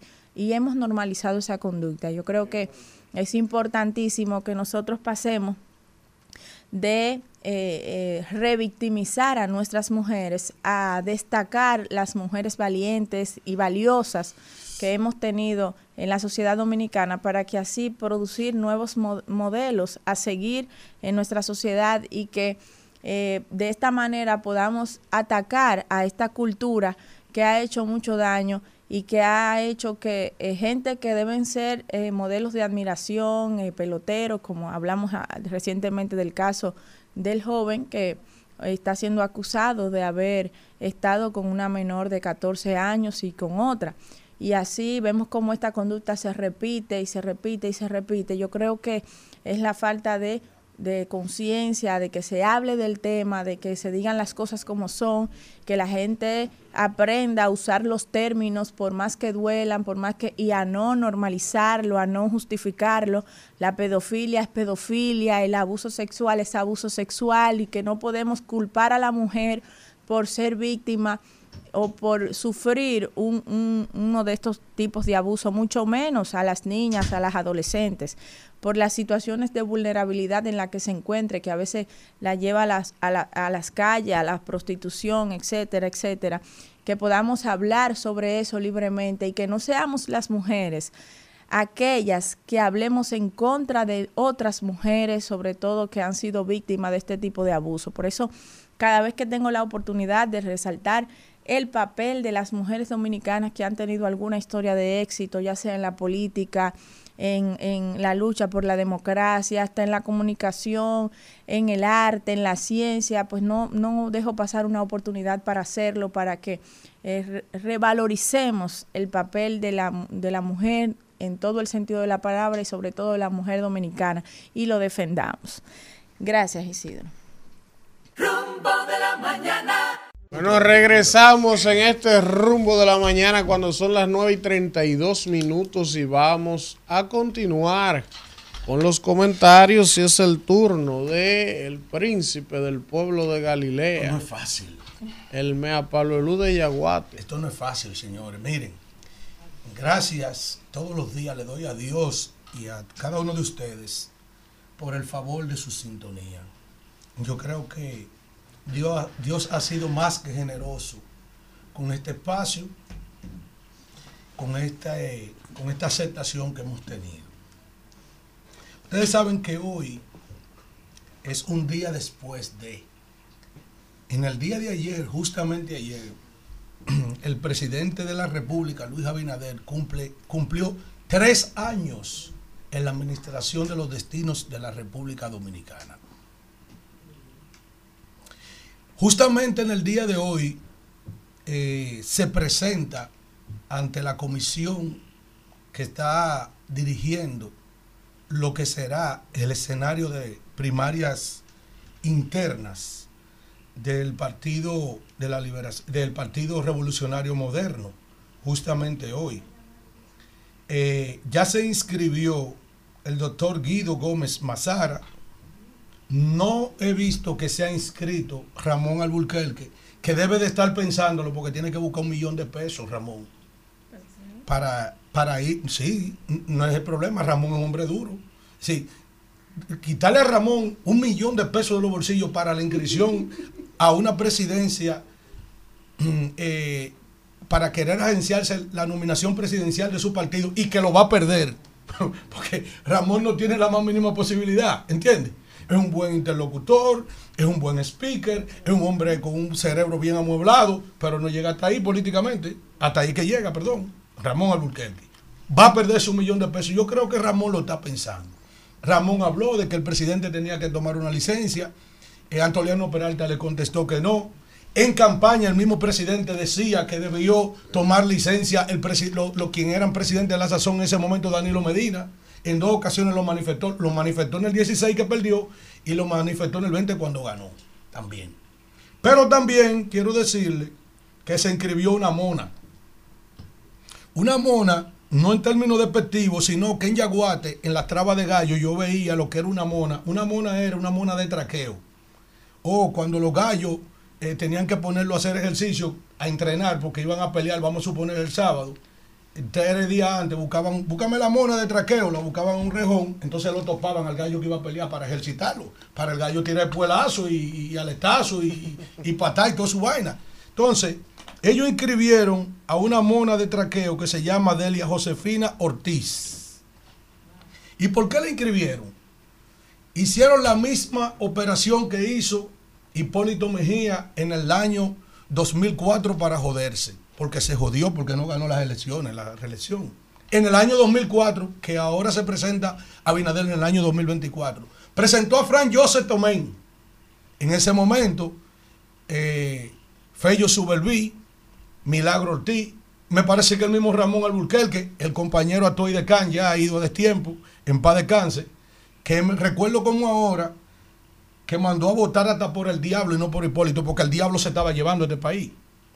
Y recuerdo también que unos, unos parroquianos de ahí de, de Montecristi hicieron una encuesta ahí en Montecristi, que por cierto lo trajeron de todo el alto para acá. hicieron una encuesta entre el diablo e Hipólito Mejía a raíz de las declaraciones de Atuey de Can que mandó hasta votar por el diablo. Y quiero que sepan dominicanos para los que no sabían que el diablo ganó la encuesta en el año 2004. Pero el diablo ganó la encuesta porque el diablo se estaba llevando el país. Entonces él salió a reclamar su parte en esa encuesta. ¿Entienden? Entonces, en este caso, el presidente de la República ha puesto ahora esta mona de traqueo por si Ramón Alburquerque y Guido Gómez Mazara se arrepienten y se retiran, él tenga un contrincante que pueda avalar la convención interna que él va a arrasar. Y va a arrasar por la sencilla razón de que él es que administra el Estado Dominicano y tiene más de un billón cuatrocientos setenta y nueve mil razones en el presupuesto general de la nación para llevarse todo lo que encuentre por delante. Y eso es sencillo.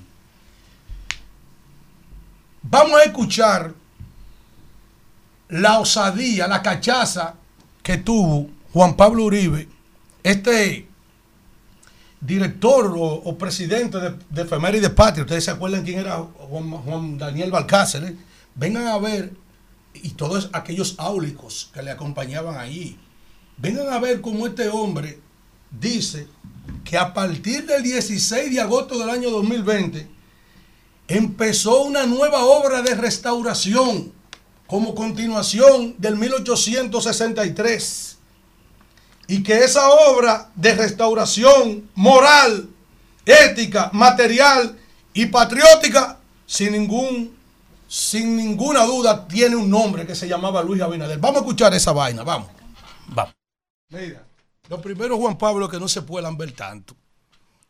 Tú tienes tu derecho porque te tienen ahí en Efeméride Patria. Yo sé que están manejando un presupuestico, tiene que haber un departamento de contabilidad, de administración, de almacén, chofer, vehículo, abre puertas y vaina, y, y un taconeo de un coronel. Tú que estabas como un palo de guayaba de cacarao, haciendo hora en el programa de Guido, en Idea Encontrada, echando días ahí. Pero no se pueden ver tanto, ni comparar a quién. Oye esto, oye. Dice que este es el restaurador del siglo XXI, porque él encabeza una obra moral, moral. Hoy todo el mundo no vio el financiamiento de la campaña de ese hombre que en muchísimos casos y en muchísimos sitios del país fue por el narcotráfico. Hoy nos estamos volviendo locos. En el sur profundo, en, en San Juan, había narcotraficantes patrocinando eso. Para tú comparar esa vaina di que con, el, con, con- con con los héroes de la restauración de este país. Es una frescura tuya, Juan Pablo, coño. Yamil Abreu, que era, que, que era de, de- de- de- sus principales dirigentes de ASUA, él fue que tuvo que firmar la traducción de uno que lo respaldó a él. Para tu coño comparar que a los restauradores con Luis Abinadel, abusador, coño. Aquí se tiene que haber, tiene que haber respeto y solemnidad, por lo menos para los mártires de esta patria.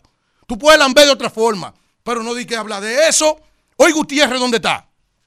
Hoy, y él no nombró a Juan Maldonado en comunidad digna y tuvo que cancelarlo él mismo, un decreto y mandarlo por una cárcel. Por narcotráfico. Y si yo estoy hablando mentira, yo espero que el presidente me, me someta, si esto es mentira. Hoy ustedes no ven el problema que hay con un señor de La Vega, que está sometido por manejar más de casi 4 mil millones.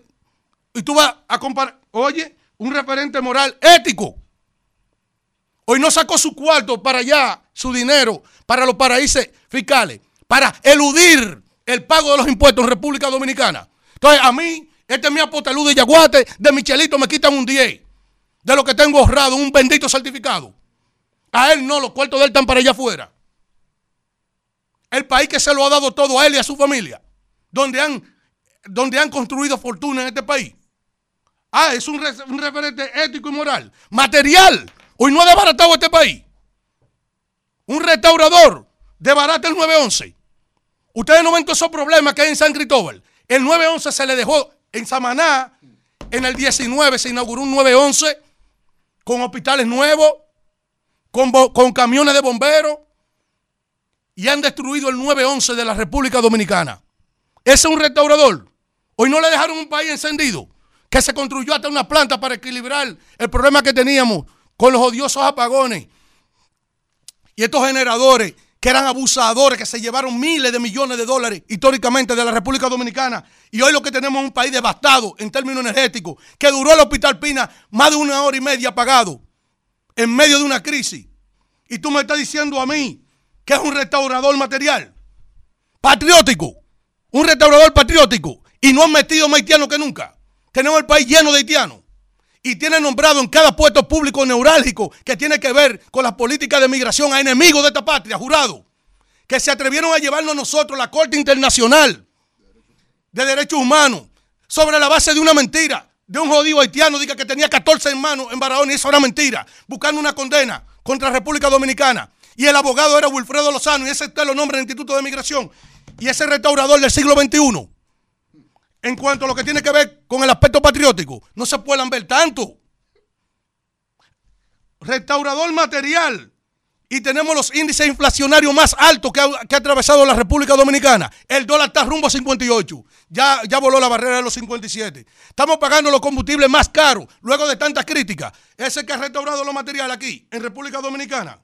La, la comida cara, los medicamentos caros destruyendo todas las instituciones. No sirve el metro, no sirve la onza, no sirve el nuevo, no sirve nada. Oye, este hombre se atreve a decirle que, este hombre es el restaurador del siglo XXI. Pero tú te estás volviendo loco. Juan Pablo. Coño, porque coge tu sueldo y disfruta del poder, pero no se puedan ver tanto, llegar hasta ahí. República Dominicana no va a registrar en su historia, escúchenlo bien, un presidente con, con resultados tan pobres en su desempeño, cogiendo ese gran restaurador más de 30 mil millones de dólares. Y va a tener que decirle en algún momento a la República Dominicana en que se gastó ese dinero, porque él ha cogido más dinero que todos los presidentes de Balaguer para acá. Y eso que Balaguer hizo más de 30 presas, casi 40 presas. Todo el mundo ha hecho algo por este país y los resultados de este hombre son muy pobres. Para tú llamarle restaurador del siglo XXI. Una de las cosas que ha desnudado la pobre gestión, que por cierto, no guardan ni siquiera la forma. Todavía se están sacando los huesos de los muertos en San Cristóbal y en una misa extemporánea, porque no era momento de la misa, porque todavía faltan muertos y hay muertos por ahí abajo. Voceaban cuatro años más. ¿Cuatro años más de qué? De esto que está viviendo la República Dominicana.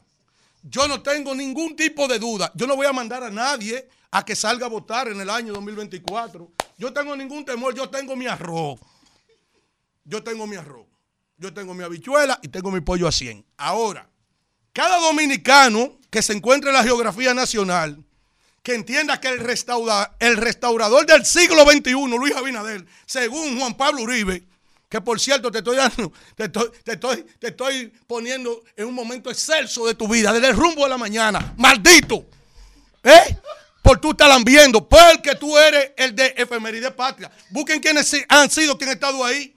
No eran, no eran esos pusilánimes así, lambones.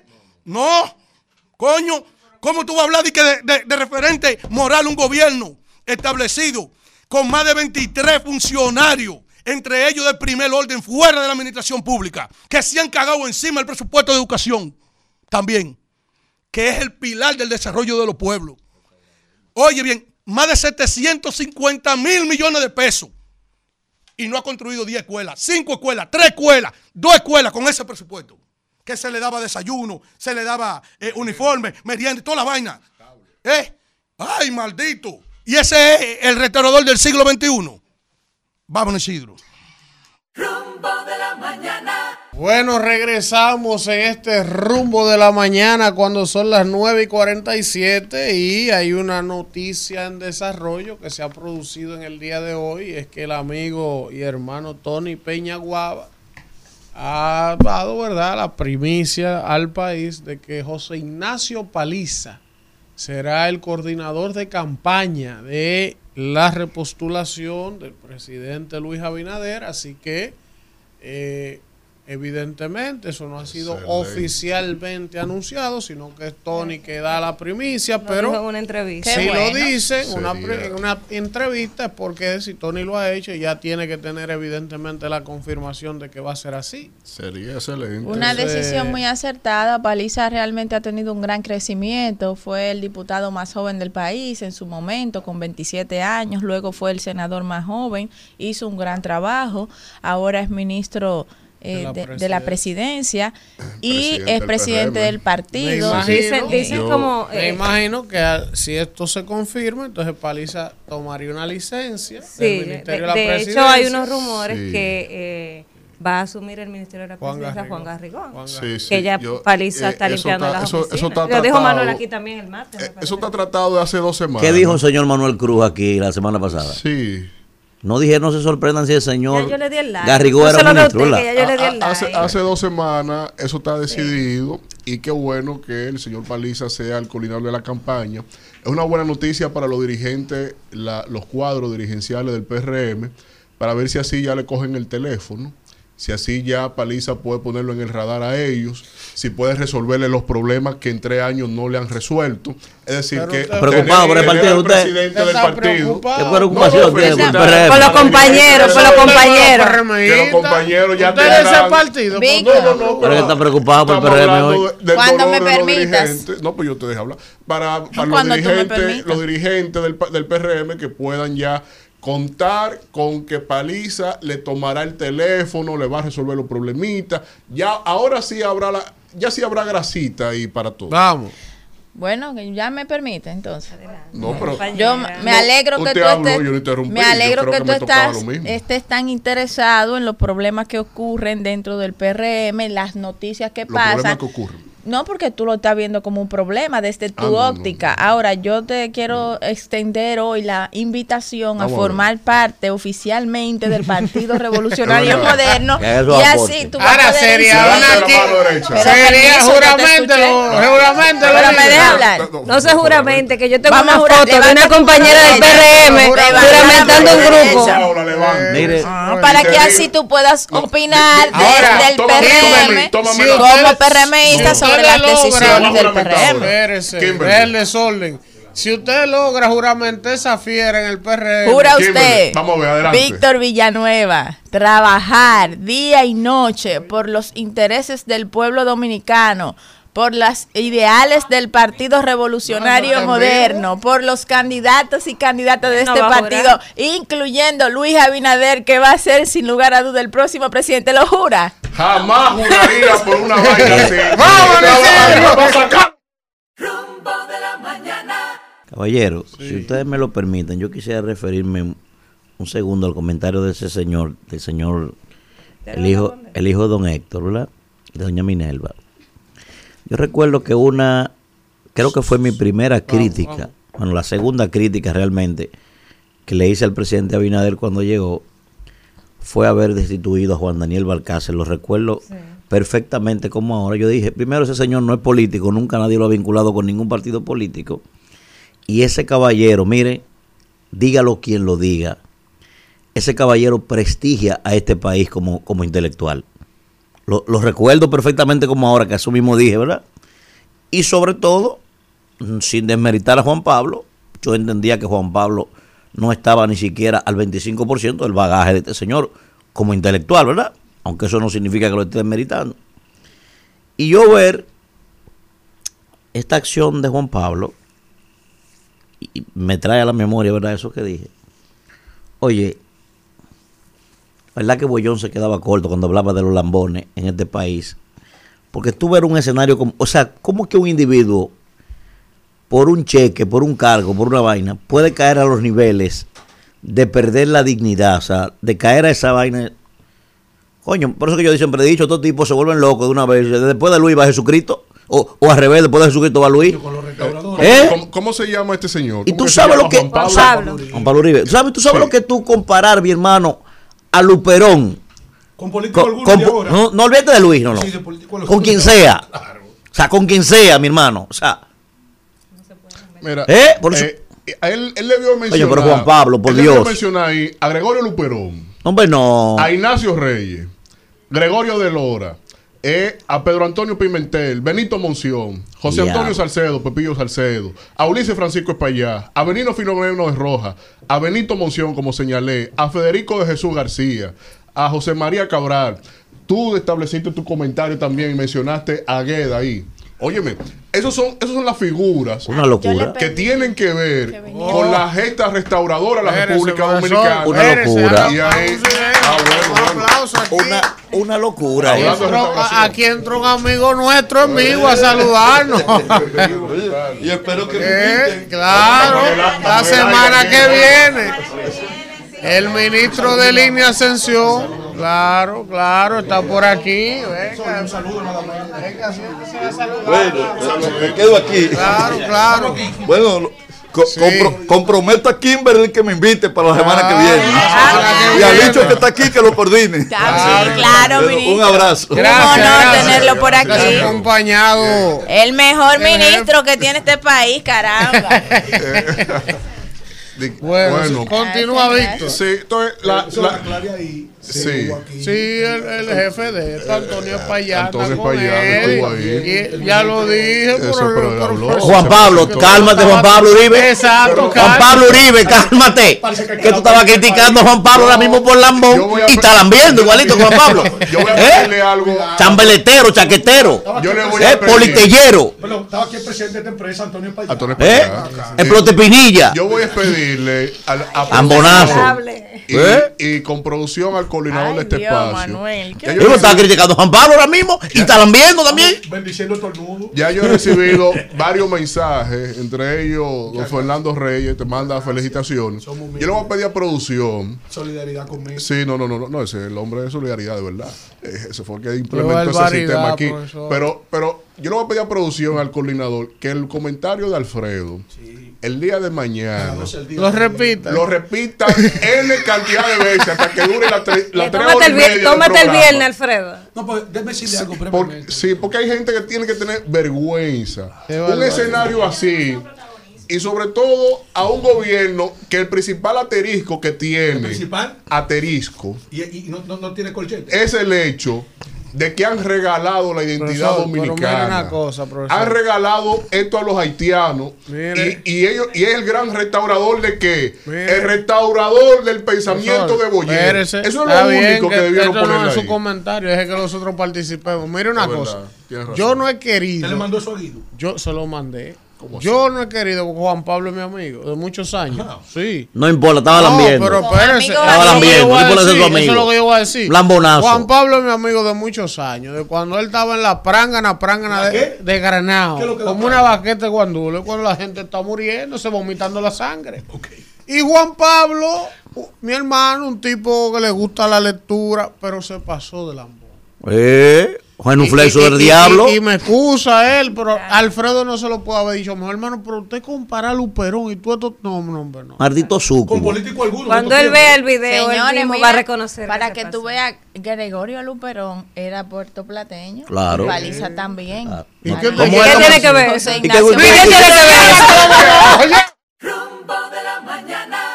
Bueno, regresamos en este rumbo de la mañana y vamos a hablar con la gente. El pueblo. Hablar con el pueblo ya en los minutos finales. Minutos finales. Claro. Media hora. Buen día, ¿quién nos habla y de dónde? Y el jefe anda por ahí. Buenos días, Elvis. Te habla Máximo de la provincia de Duarte. Máximo de San Francisco. Sí, señor. Muchas felicidades por su prestigioso programa. Gracias, y va a seguir. Dos cosas, Elvin.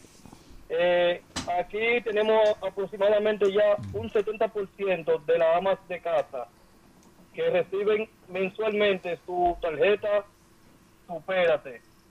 Eso es algo que vamos a resaltar. No, mensualmente no, cuando depositan. Y un tema, Elvis. Hace cinco años y medio atrás hubo un incendio. Los Viernes Santo que depositan ahora. Oh, no interrumpa. Y nadie criticó, nadie habló sobre que hay que ponerle un buen sueldo a los bomberos. Ahora, en este periodo, pasa este, esta catástrofe, lamentablemente, ahora quieren acabar con No, Los bomberos son responsables pero de es los que nadie- ayuntamientos, Nadie está acabando el gobierno, haciendo un llamado que es necesario, que es urgente. Y ningún gobierno se lo ha hecho. información de esta mesa hoy. Más, vamos a dar un aplauso. Yo le digo por qué. Yo no lo voy a hacer quedar mal. Un aplauso. Cuidado. Él no quiere aplaudir así, que ya. Ah, yo confío en mi Me metieron un gancho en estos días con un aplauso a no, mí. no, voy a aplaudir nada. Había que ver la alegría que tenían los senadores ayer. Se le iba a romper los Ay. labios en la juramentación de Ricardo de los Santos. Mira. Y en la misa de cuerpo presente que se celebró en el Senado a, a- Eduardo Estrella. Profesor, había que ver la alegría que Sí. tenían los senadores. Señores, hay que felicitar a. Ricardo. Sí, porque pero este que no, no se le olvide a Ricardo lo que le dije, que lo he ponderado, ¿eh? Lo voy a estar acechando. Este lo voy a estar acechando porque yo sé por qué fue que sacaron a, a- a- a Atienda Eduardo de ahí. No somos del, locos. del sindicalismo. Buen día, ¿quién nos habla y de dónde? Siempre es criticado y él se ha desarrollado. Señores, señores. Ahora van a que hacerle una oficina en el Palacio, Eduardo Estrella. A un senador. ¿Tú has visto, tú has visto cosas igual? A propósito, es un Y después se encojonaban cuando yo decía que él lo que era un genufleso siendo presidente Otro del Senado. más, como el de Porque si tú eres presidente de un poder, tú no puedes ser un, un súbdito del Pero tú presidente. no ves, perdón, León, no, León, perdón. Restaurador, del restaurador del siglo XXI. Pues tú no ves cómo se va de, de acompañante Ah, en el mismo avión que el presidente. Está bien, que ya lo hemos dicho mucho. Adelante, León. Dos poderes del Estado en un avión. hacer, Como, como ustedes me tienen a mí de uno de los más conspicuos del, progr- del programa. Así vamos es. A anal- vamos a hacer un análisis. El por qué Luis Abinader se niega a llevar a la síndico como vice. Cuando su papá su papá se sacrificó por no darle la vice al sector de Miguel Maldonado en el 2012. Dejó a Luis Abinader como vice. Y si, y si eh, eh, ella y tiene un porcentaje de un 70%, y entonces eh, ya eh, a Luis Abinader no denuncie llevar un vice fuera que no sea de su, de su, de su partido, porque los sacrificios se pagan. Hipólito se sacrificó en el 2012 y perdió porque Luis Abinader no quiso ceder la vice. Eh, eh, aprende a los picochatos que está en León Lebrón hablando, ¿eh? Buen día, ¿quién nos habla y de dónde? Es más sacrificio que, que ha hecho para Hipólito. Mañana, buen día Elvin, Adelante. buen día Manuel, Saludos, hermano. Alfredo. Buenos días. Elvin, permíteme dos cosas. Primero, el comentario de Alfredo voy a definir en dos cosas. Primero, él dijo de la de lo que se fue la luz en el hospital Pina. Sabemos que de la explosión se tuvieron que llevar la luz por algo de seguridad. Sí. Fue la planta que se apagó, me imagino. No, se apagó, no, no, no, no funcionaba, no funcionaba. Hubo que restablecer el servicio por otra vía. Pero es algo lógico porque si hay una explosión y hay mucho que se está quemando. Hermano, se comió en la planta de Eso es Pina, que lógico. se le entregaron nueva. Yo soy San Cristóbal. pero un hospital como ese tiene que tener por lo menos dos caballero, plantas. vamos dos a plantas. escuchar a la gente. A la gente, pero ¿y escucha a la qué gente. problema es Pero- este? pero hay que orientar Pero que orientar, que déjelo con su creencia y tenga usted la suya. Esto- Usted es orientador de la, de la Este radio. la mañana. Este. Vamos. Víctor Simón. a Víctor, Alfredo, a todos nosotros nos escuchamos tranquilos sentados aquí a escucharlo. Ellos tienen que esperar. Claro. Usted tiene toda la razón, de Si no, verdad. vamos a dejar, vamos a dejar de ver el programa. Porque Es verdad, pero- Nosotros en el espacio, nosotros, nosotros hablamos. Sí, sí, son verdad.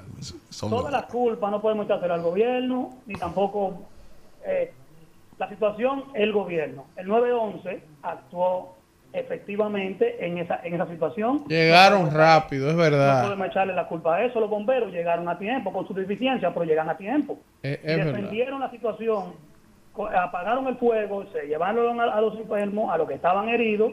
Ellos actu- actuaron con diligencia en ese, No, en y, ese y- y hubo, Claro. y hubo una actitud, No, porque hay que ser justo, adecuada de la presidencia, de las autoridades. O sea, ellos llegaron rápido y Eh, se sentía la presencia de la autoridad. de eso, hay una información que acaba de, Sí. de exponer el listín diario ahora mismo, que Vamos a sería bueno que las autoridades le pongan atención. Dice que familiares insisten en que aún hay desaparecidos en la zona. Hay que seguir Hay que buscando. seguir buscando. Buen día, ¿quién nos habla y de dónde? Buenos días, Eli. Marta Pérez, de La Palma de Herrera. Adelante, Marta. Eh, Kimberly, Sí. tengo una duda. ¿Y cómo es que si Víctor no está en el PRM, cómo tiene tanta información como que Paliza no coge el teléfono? Víctor está muy pendiente del gobierno. Sí, él- él- Es que es así. Claro Atiende que sí. para. Es así. Y yo le tiro a los locos. Más a la que cosa. para la fuerza del pueblo. Yo Adelante. ¿quién nos habla y de De dónde? La fuerza habla usted. habla Ramón Olivero, voy a jugar a Loto hoy porque me la voy a atacar. Muchas felicidades para todos. Ah, gracias, gracias, gracias. Adelante, Adelante, Ramón. hombre. Ok, siempre desde que comenzaron lo he seguido. Eh, los felicito a todos, pero yo tengo una posición en cuanto a lo a Víctor, a De la Cruz. Ok, yo entiendo que tiene que tener la oposición, pero lo que yo no entiendo, ¿cómo es que vamos a orientar al pueblo? Claro, se entiende que todavía hay el presidente que no ha sido condenado, no se puede eh, justificar lo que ellos tienen, pero señores, tenemos que orientar al pueblo, porque están votando por lo mismo? Vamos a buscar algo nuevo en esta vida. Pero postúlese, la constitución le permite. Adelante. Postúlese, la constitución le permite. Ustedes Estamos fiando a la gente. ¿Cómo Somos postúlese? La ¿Cómo constitución está ahí. Usted sabe lo que usted, le está Usted diciendo. postúlese usted también. No, usted que tiene que Yo tirar. puedo postularme también. Preséntese a ver cuántos votos coja además del de Entonces él bigote. también que le dé Buen día, ¿quién nos habla y de dónde? Yo estoy con uno. Jonathan desde Villamella. Adelante, Villamella. Tampoco le permito que maltrate a No, para hacerle un pequeño comentario sobre todo lo que está pasando hoy en día. Y es que la, el primero es que la repostulación de Abinader, eso fue más que un fantasma. Eso todo el mundo sabía que iba a pasar. Eso es algo que no, no pueden decirle a nadie de que, que no, que, que llamó a sorpresa. Y lo otro es que algo que le comenté a unos amigos míos de programas radiales, en donde comenzamos a hablar y ellos me dijeron, no, porque pusieron una justicia totalmente independiente y yo le, yo le decía y le citaba, semi independiente, porque es una justicia que solamente se encarga de atacar a, a lo- a y perseguir a los de los otros gobiernos, pero ¿cuántos funcionarios no han salido por estafa y por, y por robar el, era- el erario público y todavía no hay nadie preso? Solamente destituido y yo... Gracias, y yo- hermano. En este momento están llegando al Palacio de Justicia de Ciudad Nueva el doctorcito y otro implicado. Chiquito, caso, chiquito. chiquito, quienes están buscando la variación de la medida de coerción que lo mantiene en prisión en una cárcel de la Qué barbaridad. Buen día, ¿quién nos habla y de dónde? Buenos días, rumbosos de nuevo. Hola.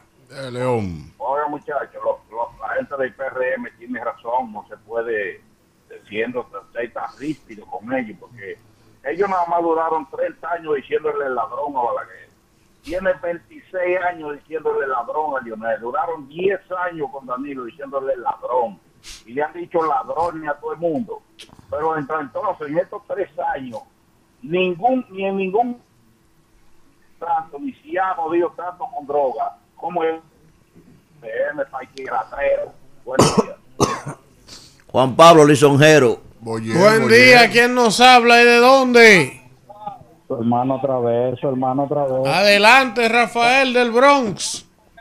Sí, para decirle que es verdad lo que dice el señor ese que dijo que es que no, no le dan chance a uno a uno decir lo que uno quiere, porque todo lo que tú dices te lo rebaten ahí mismo. Oye, Entonces, ¿quién habla? nosotros que estamos oyéndolo, Víctor, te estamos oyendo, nosotros que te estamos oyendo todo el tiempo, entonces tenemos que seguir oyendo. Claro, díganselo, que lo dejen hablar. Eso, no, eso, eso no, no, no, no, no, no, no es factible. Rafael. Pero que te calles, que me Rafael. van a la gota. Pero Dios mío, ¿qué?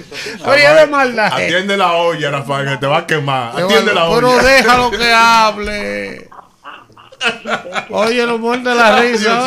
Pero tú estás Buen día, de ¿quién nos habla y de dónde? Luis Doctor de Santo Domingo. Oye, Este, atiende para adelante. He llamado 10 veces y he entrado y, te- y el Kimberly se pone ahí y me boicotea. Miren bien. Dios mío. El Dios mío. gobierno más corrupto que ha pisado por la República Dominicana se llama Luis Abinader Corona. Ahora que me lo debata. Ese es un punto. El segundo punto, San Cristóbal. El Pablo Pira no prendió porque la, plan- la planta eléctrica se la comió el gobierno del PRM. También. Coño, pero bárbaro, Luis. Buen día, ¿quién nos habla y de dónde? Fue por Ucrania que no prendió.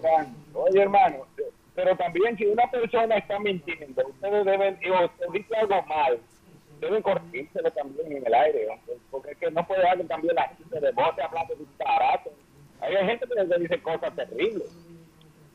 Está bien, gracias, hermano. Buen día, ¿quién nos habla y de dónde? Buenos días, rumbo de la mañana. Alfredito. No, Alessandro. Es que hablan igualito, hablan Y igualito. saludan eh. igual, saludan igual. A- a- Alfredito está El tacita. bachateando por ahí. El inconfundible Alexander Jiménez, por favor. Oye, el inconfundible. Ese es un bachatero. Dos cosas, Elvin. Primero, aquí solamente nos acordamos de los bomberos cuando hay problemas. Cuando hay un fuego, claro. Después, más nunca se acuerda de los bomberos. Así mismo, ¿eh? Y lo Igual que el es sargazo. que la gente del censo tiene razón, Elvin, cuando dice que aquí ya vemos 11 millones de personas. La Vuelta de México ha sacado más de 12 millones de personas, Elvin. Dijo Raquel que vuelvan para acá, para su país, que vengan. Buen Que día. venga. ¿Quién nos habla y de dónde? ¿Pero a qué? Después, después de esa vuelta, venga para qué. Oye. Dime, Jory. Buen día. Osiris del 3 de Puñal. Adelante, Osiris. Oye, esas 100 mil millones de tareas que Abel Martínez este, va a sembrar de maíz. Oiga, mejor le hubiera dicho. Yo creo que Gonzalo lo está asesorando. a la- a los 20 años que cerró la tierra del IAD y del CEA y podían sembrar todo el maíz que querían. Ahora, otra cosa, le voy a hacer una pregunta al equipo ahí. Sí. Aquella fábrica que explotó en Villa Agrícola. Polipla. Polipla, sí. ¿Toda- ¿Está, está ahí otra vez o la quitaron? ¿Qué pasó con eso? Va, La siguiente, La siguiente pregunta, llamada. por La, favor. la gente habla de lo que no Buen sabe. día. ¿Quién nos habla? La, la gente habla de lo que no sabe porque Oye, la gente ha criticado eso porque esas tierras están ahí, esa tierra que se refiere que se refiere a ver. Para eso lo único que hay que cruzar el puente que hizo Gonzalo. Tú llegas. Buen día. De aquel lado del puente que hizo Gonzalo, de ¿Quién 400 y nos pico habla de kilómetros. dónde? Ahí está en esa tierra. ¿Eh? Miguel desde Nueva York. Por eso que usted le dice. Ah, pero es la verdad. Y este, este que Es la verdad. no- ahí no lo defiende. Gonzalo hizo su puente y la tierra está de aquel lado del puente. lo que ya él, o- ya él te apagó, ya él te apagó. Saludos, ¿Quién nos, el pueblo, ¿quién nos habla y de dónde? Miguel desde Nueva York, de por Dios. Miguel, adelante, Toribio. Nueva York, Toribio. Sí, saludos, saludos. Eh, con respecto a lo que pasó en San Cristóbal, eh, falta mucha educación. Yo trabajé en Davidoff y yo era encargado de evacuación y rescate. Cuando pasa un, algo así, debe, debe llegar los bomberos, ambulancias y la policía para poner orden. Porque es que es un desastre. Entonces, para eso está la policía, para poner orden. Eh, no hay un incendio, hay heridos, para eso están las ambulancias y para eso y los bomberos deben de estar educados para saber qué tipo de fuego que van a apagar, si es electricidad, si es fuego común, si hay químicos, y hay diferentes formas de cómo sofocar esos incendios. Y con respecto a Juan Pablo, imagínese, la mayoría de los PRMistas son así, que igual que la gente de Leonel, que lo gratifican, lo santifican, y lo vamos a canonizar a Luis Abinader, y vamos a canonizar a Leonel, y vamos a canonizar a todo el mundo. Bueno, gracias, hermano. Buen día, ¿quién nos habla y de dónde? No quiso hablar. no- no quiso hablar, no Buen quiso hablar. día. Buen día, rumbo de la mañana. Hoy es jueves TVT, ¿verdad? ¿Quién nos habla y de dónde? No. Francia Aquino desde Pedro Grande. Adelante. Con respecto al caso de San Cristóbal, eh, estamos muy consternados y quiero felicitar al señor presidente porque se ha tomado ese caso como si fuera familiar. Sí, Eh, muy de bien. humanitaria señor presidente. Gracias, por hacer su trabajo. Buen día, ¿quién nos habla y de dónde? Buenos días, le habla Lucía No, desde no. los Alcarrizos. Yo lo conozco. Buen día, Lucía. Pues, eh, Víctor, ¿por qué que Víctor hace tanto resumen de lo que está haciendo este, este Ajá, gobierno? tú no sabes. el ¿Resumen de quién? de lo que está de lo que está haciendo este gobierno y no hace resumen de Leonel Fernández de todo lo que ¿Usted, cómo le fue en historia a la universidad a usted? No, para saber, para saber si, si usted aguanta Pero historia. deje la dama que Porque. Abinader dijo que no miren para atrás. Miramos para atrás. Usted lo que tiene, usted lo que tiene que hacer es resumen de todo lo que lo que ha hecho Leonel. Del, di- este del día de Gracias, gracias. No se lleve. Espérelo ahí, voy a hacer una Buen serie. día, ¿quién nos habla y de dónde? Estoy preparando una serie de comentarios. Los mitos de Lionel. Esos perremitas se la aplican rápido. Buen día. Ustedes son los que le dan crédito. Hay que respetar a la audiencia. A respetar que. Eh, no, la discrepancia, la opinión del otro. Eso, Respete. Yo lo veo. Y eso es sin poder. Yo ¿Tú te imaginas? como- Con un chin de poder. Yo lo veo como una brigada en vez de Buen embellecimiento, que yo lo veo. ¿Quién nos habla y de dónde? Sigue ahí. Una brigada de Y después pregunta que por qué que lo atacan a él. Permiso. Es la hora del oyente, por favor. Exacto. Usted tiene toda la razón. Mire, eso mismo dije yo el viernes de ese caballero, pero está bien, eso es harina a otro costal. Eh, una cosa, yo quiero hacer una pregunta a ustedes.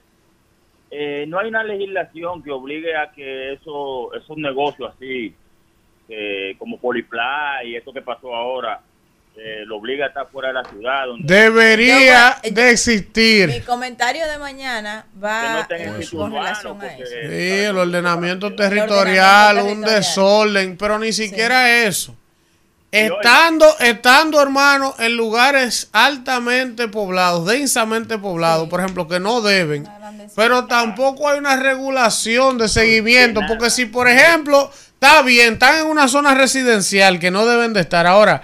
Si los bomberos van y certifican cada tres meses que los extinguidores, que los tanques, están- pero aquí no Eso no supervisan es la- a mí no nada. Esto es así, así. A mí no me gusta hablar sin, sin, sin investigar bien las cosas. Ajá. Yo estuve comunicándome con Nelson Guillén anoche y no pude comunicarme con él. Eh, a mí me dicen que esa fábrica de plástico no es hora de buscar culpables, pero que el ayuntamiento, cuando estaba Nelson Guillén, le había ganado una lista y lo habían desalojado de ahí el día. Le, le le cerraron el negocio por el peligro de bregar con eso, por Sí. ese entorno. Oiga, y volvieron entonces en este gobierno y le dieron otra vez los permisos de medio ambiente. Ahora se lo quitaron Sí, otra eso- vez, iban a dar un Picasso ahí y el tipo resistía a irse de ahí adentro. Porque iban a dar un Picasso para hacer un... O sea, que iban a hacer parqueo Sí, y él no estaba de Él acuerdo. no estaba de acuerdo. El dueño del De negocio. la vaina de los platos. Y el terreno era de él. Era del ayuntamiento. Oh. Lo que pasa es que habían varios negocios. Ay, Ahí pero tú había- ves lo que yo te digo a ti. ahí había Por eso es que a mí me. Tú ves, porque es que tú ves, porque es que cuando tú me hablas de, que de institucionalidad, a veces con los palos que se resuelve la cosa. Cerca había una... Porque si el terreno es del ayuntamiento y te sacaron y vuelve y te mete, hay que pedirle permiso a él para que él se vaya. ¿Cómo que él no se quería ir? A palo es tenían que sacarlo. Si fue verdad. Oye, que él no se quería ir de su terreno de él. Buen día, señores. Hey, saludos de New York. Juancito, que Dios te lo tenga en gloria. Una vez agarró al mismo Juan Ubiera y le entró a tiro de una tía de que él no se iba a salir. Eso era de la ayuntamiento. Ah, tú no te vas a salir. A tiro, Lima. Un partigonazo le di. Me acuerdo que andaba con- un York. Adelante. Hey, saludos desde Bronx y yo. Miren, dos cosas importantes.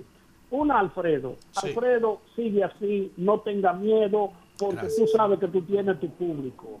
Otra cosa, Luis cada vez que dice algo importante, si no se lo tumba David Collado, pasa una tragedia. Luis, revísate, va mal. Eh, la siguiente llamada. Sí, yo le espero que ustedes sigan diciéndole así, de que siga así, y motivándolo. Que cuando lo carreren, usted lo va a venir a defender también. Sí. Buen día, ¿quién nos habla y de dónde? Buenos días, confesor Martínez del Almirante. Adelante, confesor. El presidente Abinader no sabe de diplomacia internacional, porque el presidente Abinader va a pedir por los haitianos, pero no aproveche el escenario para decir que nosotros no somos responsables a los haitianos. Entonces, cuando él pide por los haitianos, lo que deja ver es que nosotros somos los responsables de los haitianos. Al pueblo dominicano le va a costar comenzar a amarrar haitianos y amarrarlo de la verja del Palacio Mira, qué Nacional. barbaridad. Mira, ahora que ese señor dice Tú el ciego del. Este, ah, entre ayer y antes de ayer ocurrió un hecho que no ha tenido la connotación que debe por lo de San Cristóbal y por lo del fuego de ayer de la terrena. Pero ahí en Dajabón, yo no sé si ustedes vieron que aparecieron, oye, cientos de, de ovejos Ah, de- quemado. quemados. Se lo quemaron Por eso fue vivo. el corte del 37. Oye, Por el cuatrerismo, y, por el robo. y se dice, pues yo no puedo decir que fue así, pero que fueron nacionales y haitianos de manera intencionada que hicieron Que eso. lo hacen permanentemente es una de las quejas de, los de los ganado- ganaderos por ahí, de la zona, de los avicultores. Y eso es una constante en esa situación. Pero yo quería que tú te ibas a referir, perdón Manuel, al caso de dos ministros. Mañana yo hablaré de eso. Dos ministros que han dado opiniones a la, opinión, a la prensa internacional de que sin Haití se hunde República Dominicana. ¿Y cuáles son esos no, no, no, no. Mañana, mañana yo voy a Pero revelar. dígame quiénes son. ¿Cómo que dice la ¿Y dónde canción, fue la Isidro? que Uno en? Colombia. ¿Y dónde está el video? ¿Dónde está la entrevista? ¿Te la canción? Te voy a mandar el enlace. ¿Cómo dice la canción? Y para Juan Pablo Uribe, ¡ay, qué lambón! ¡Qué lambonazo! Rumba 98.5, una emisora RCC Media.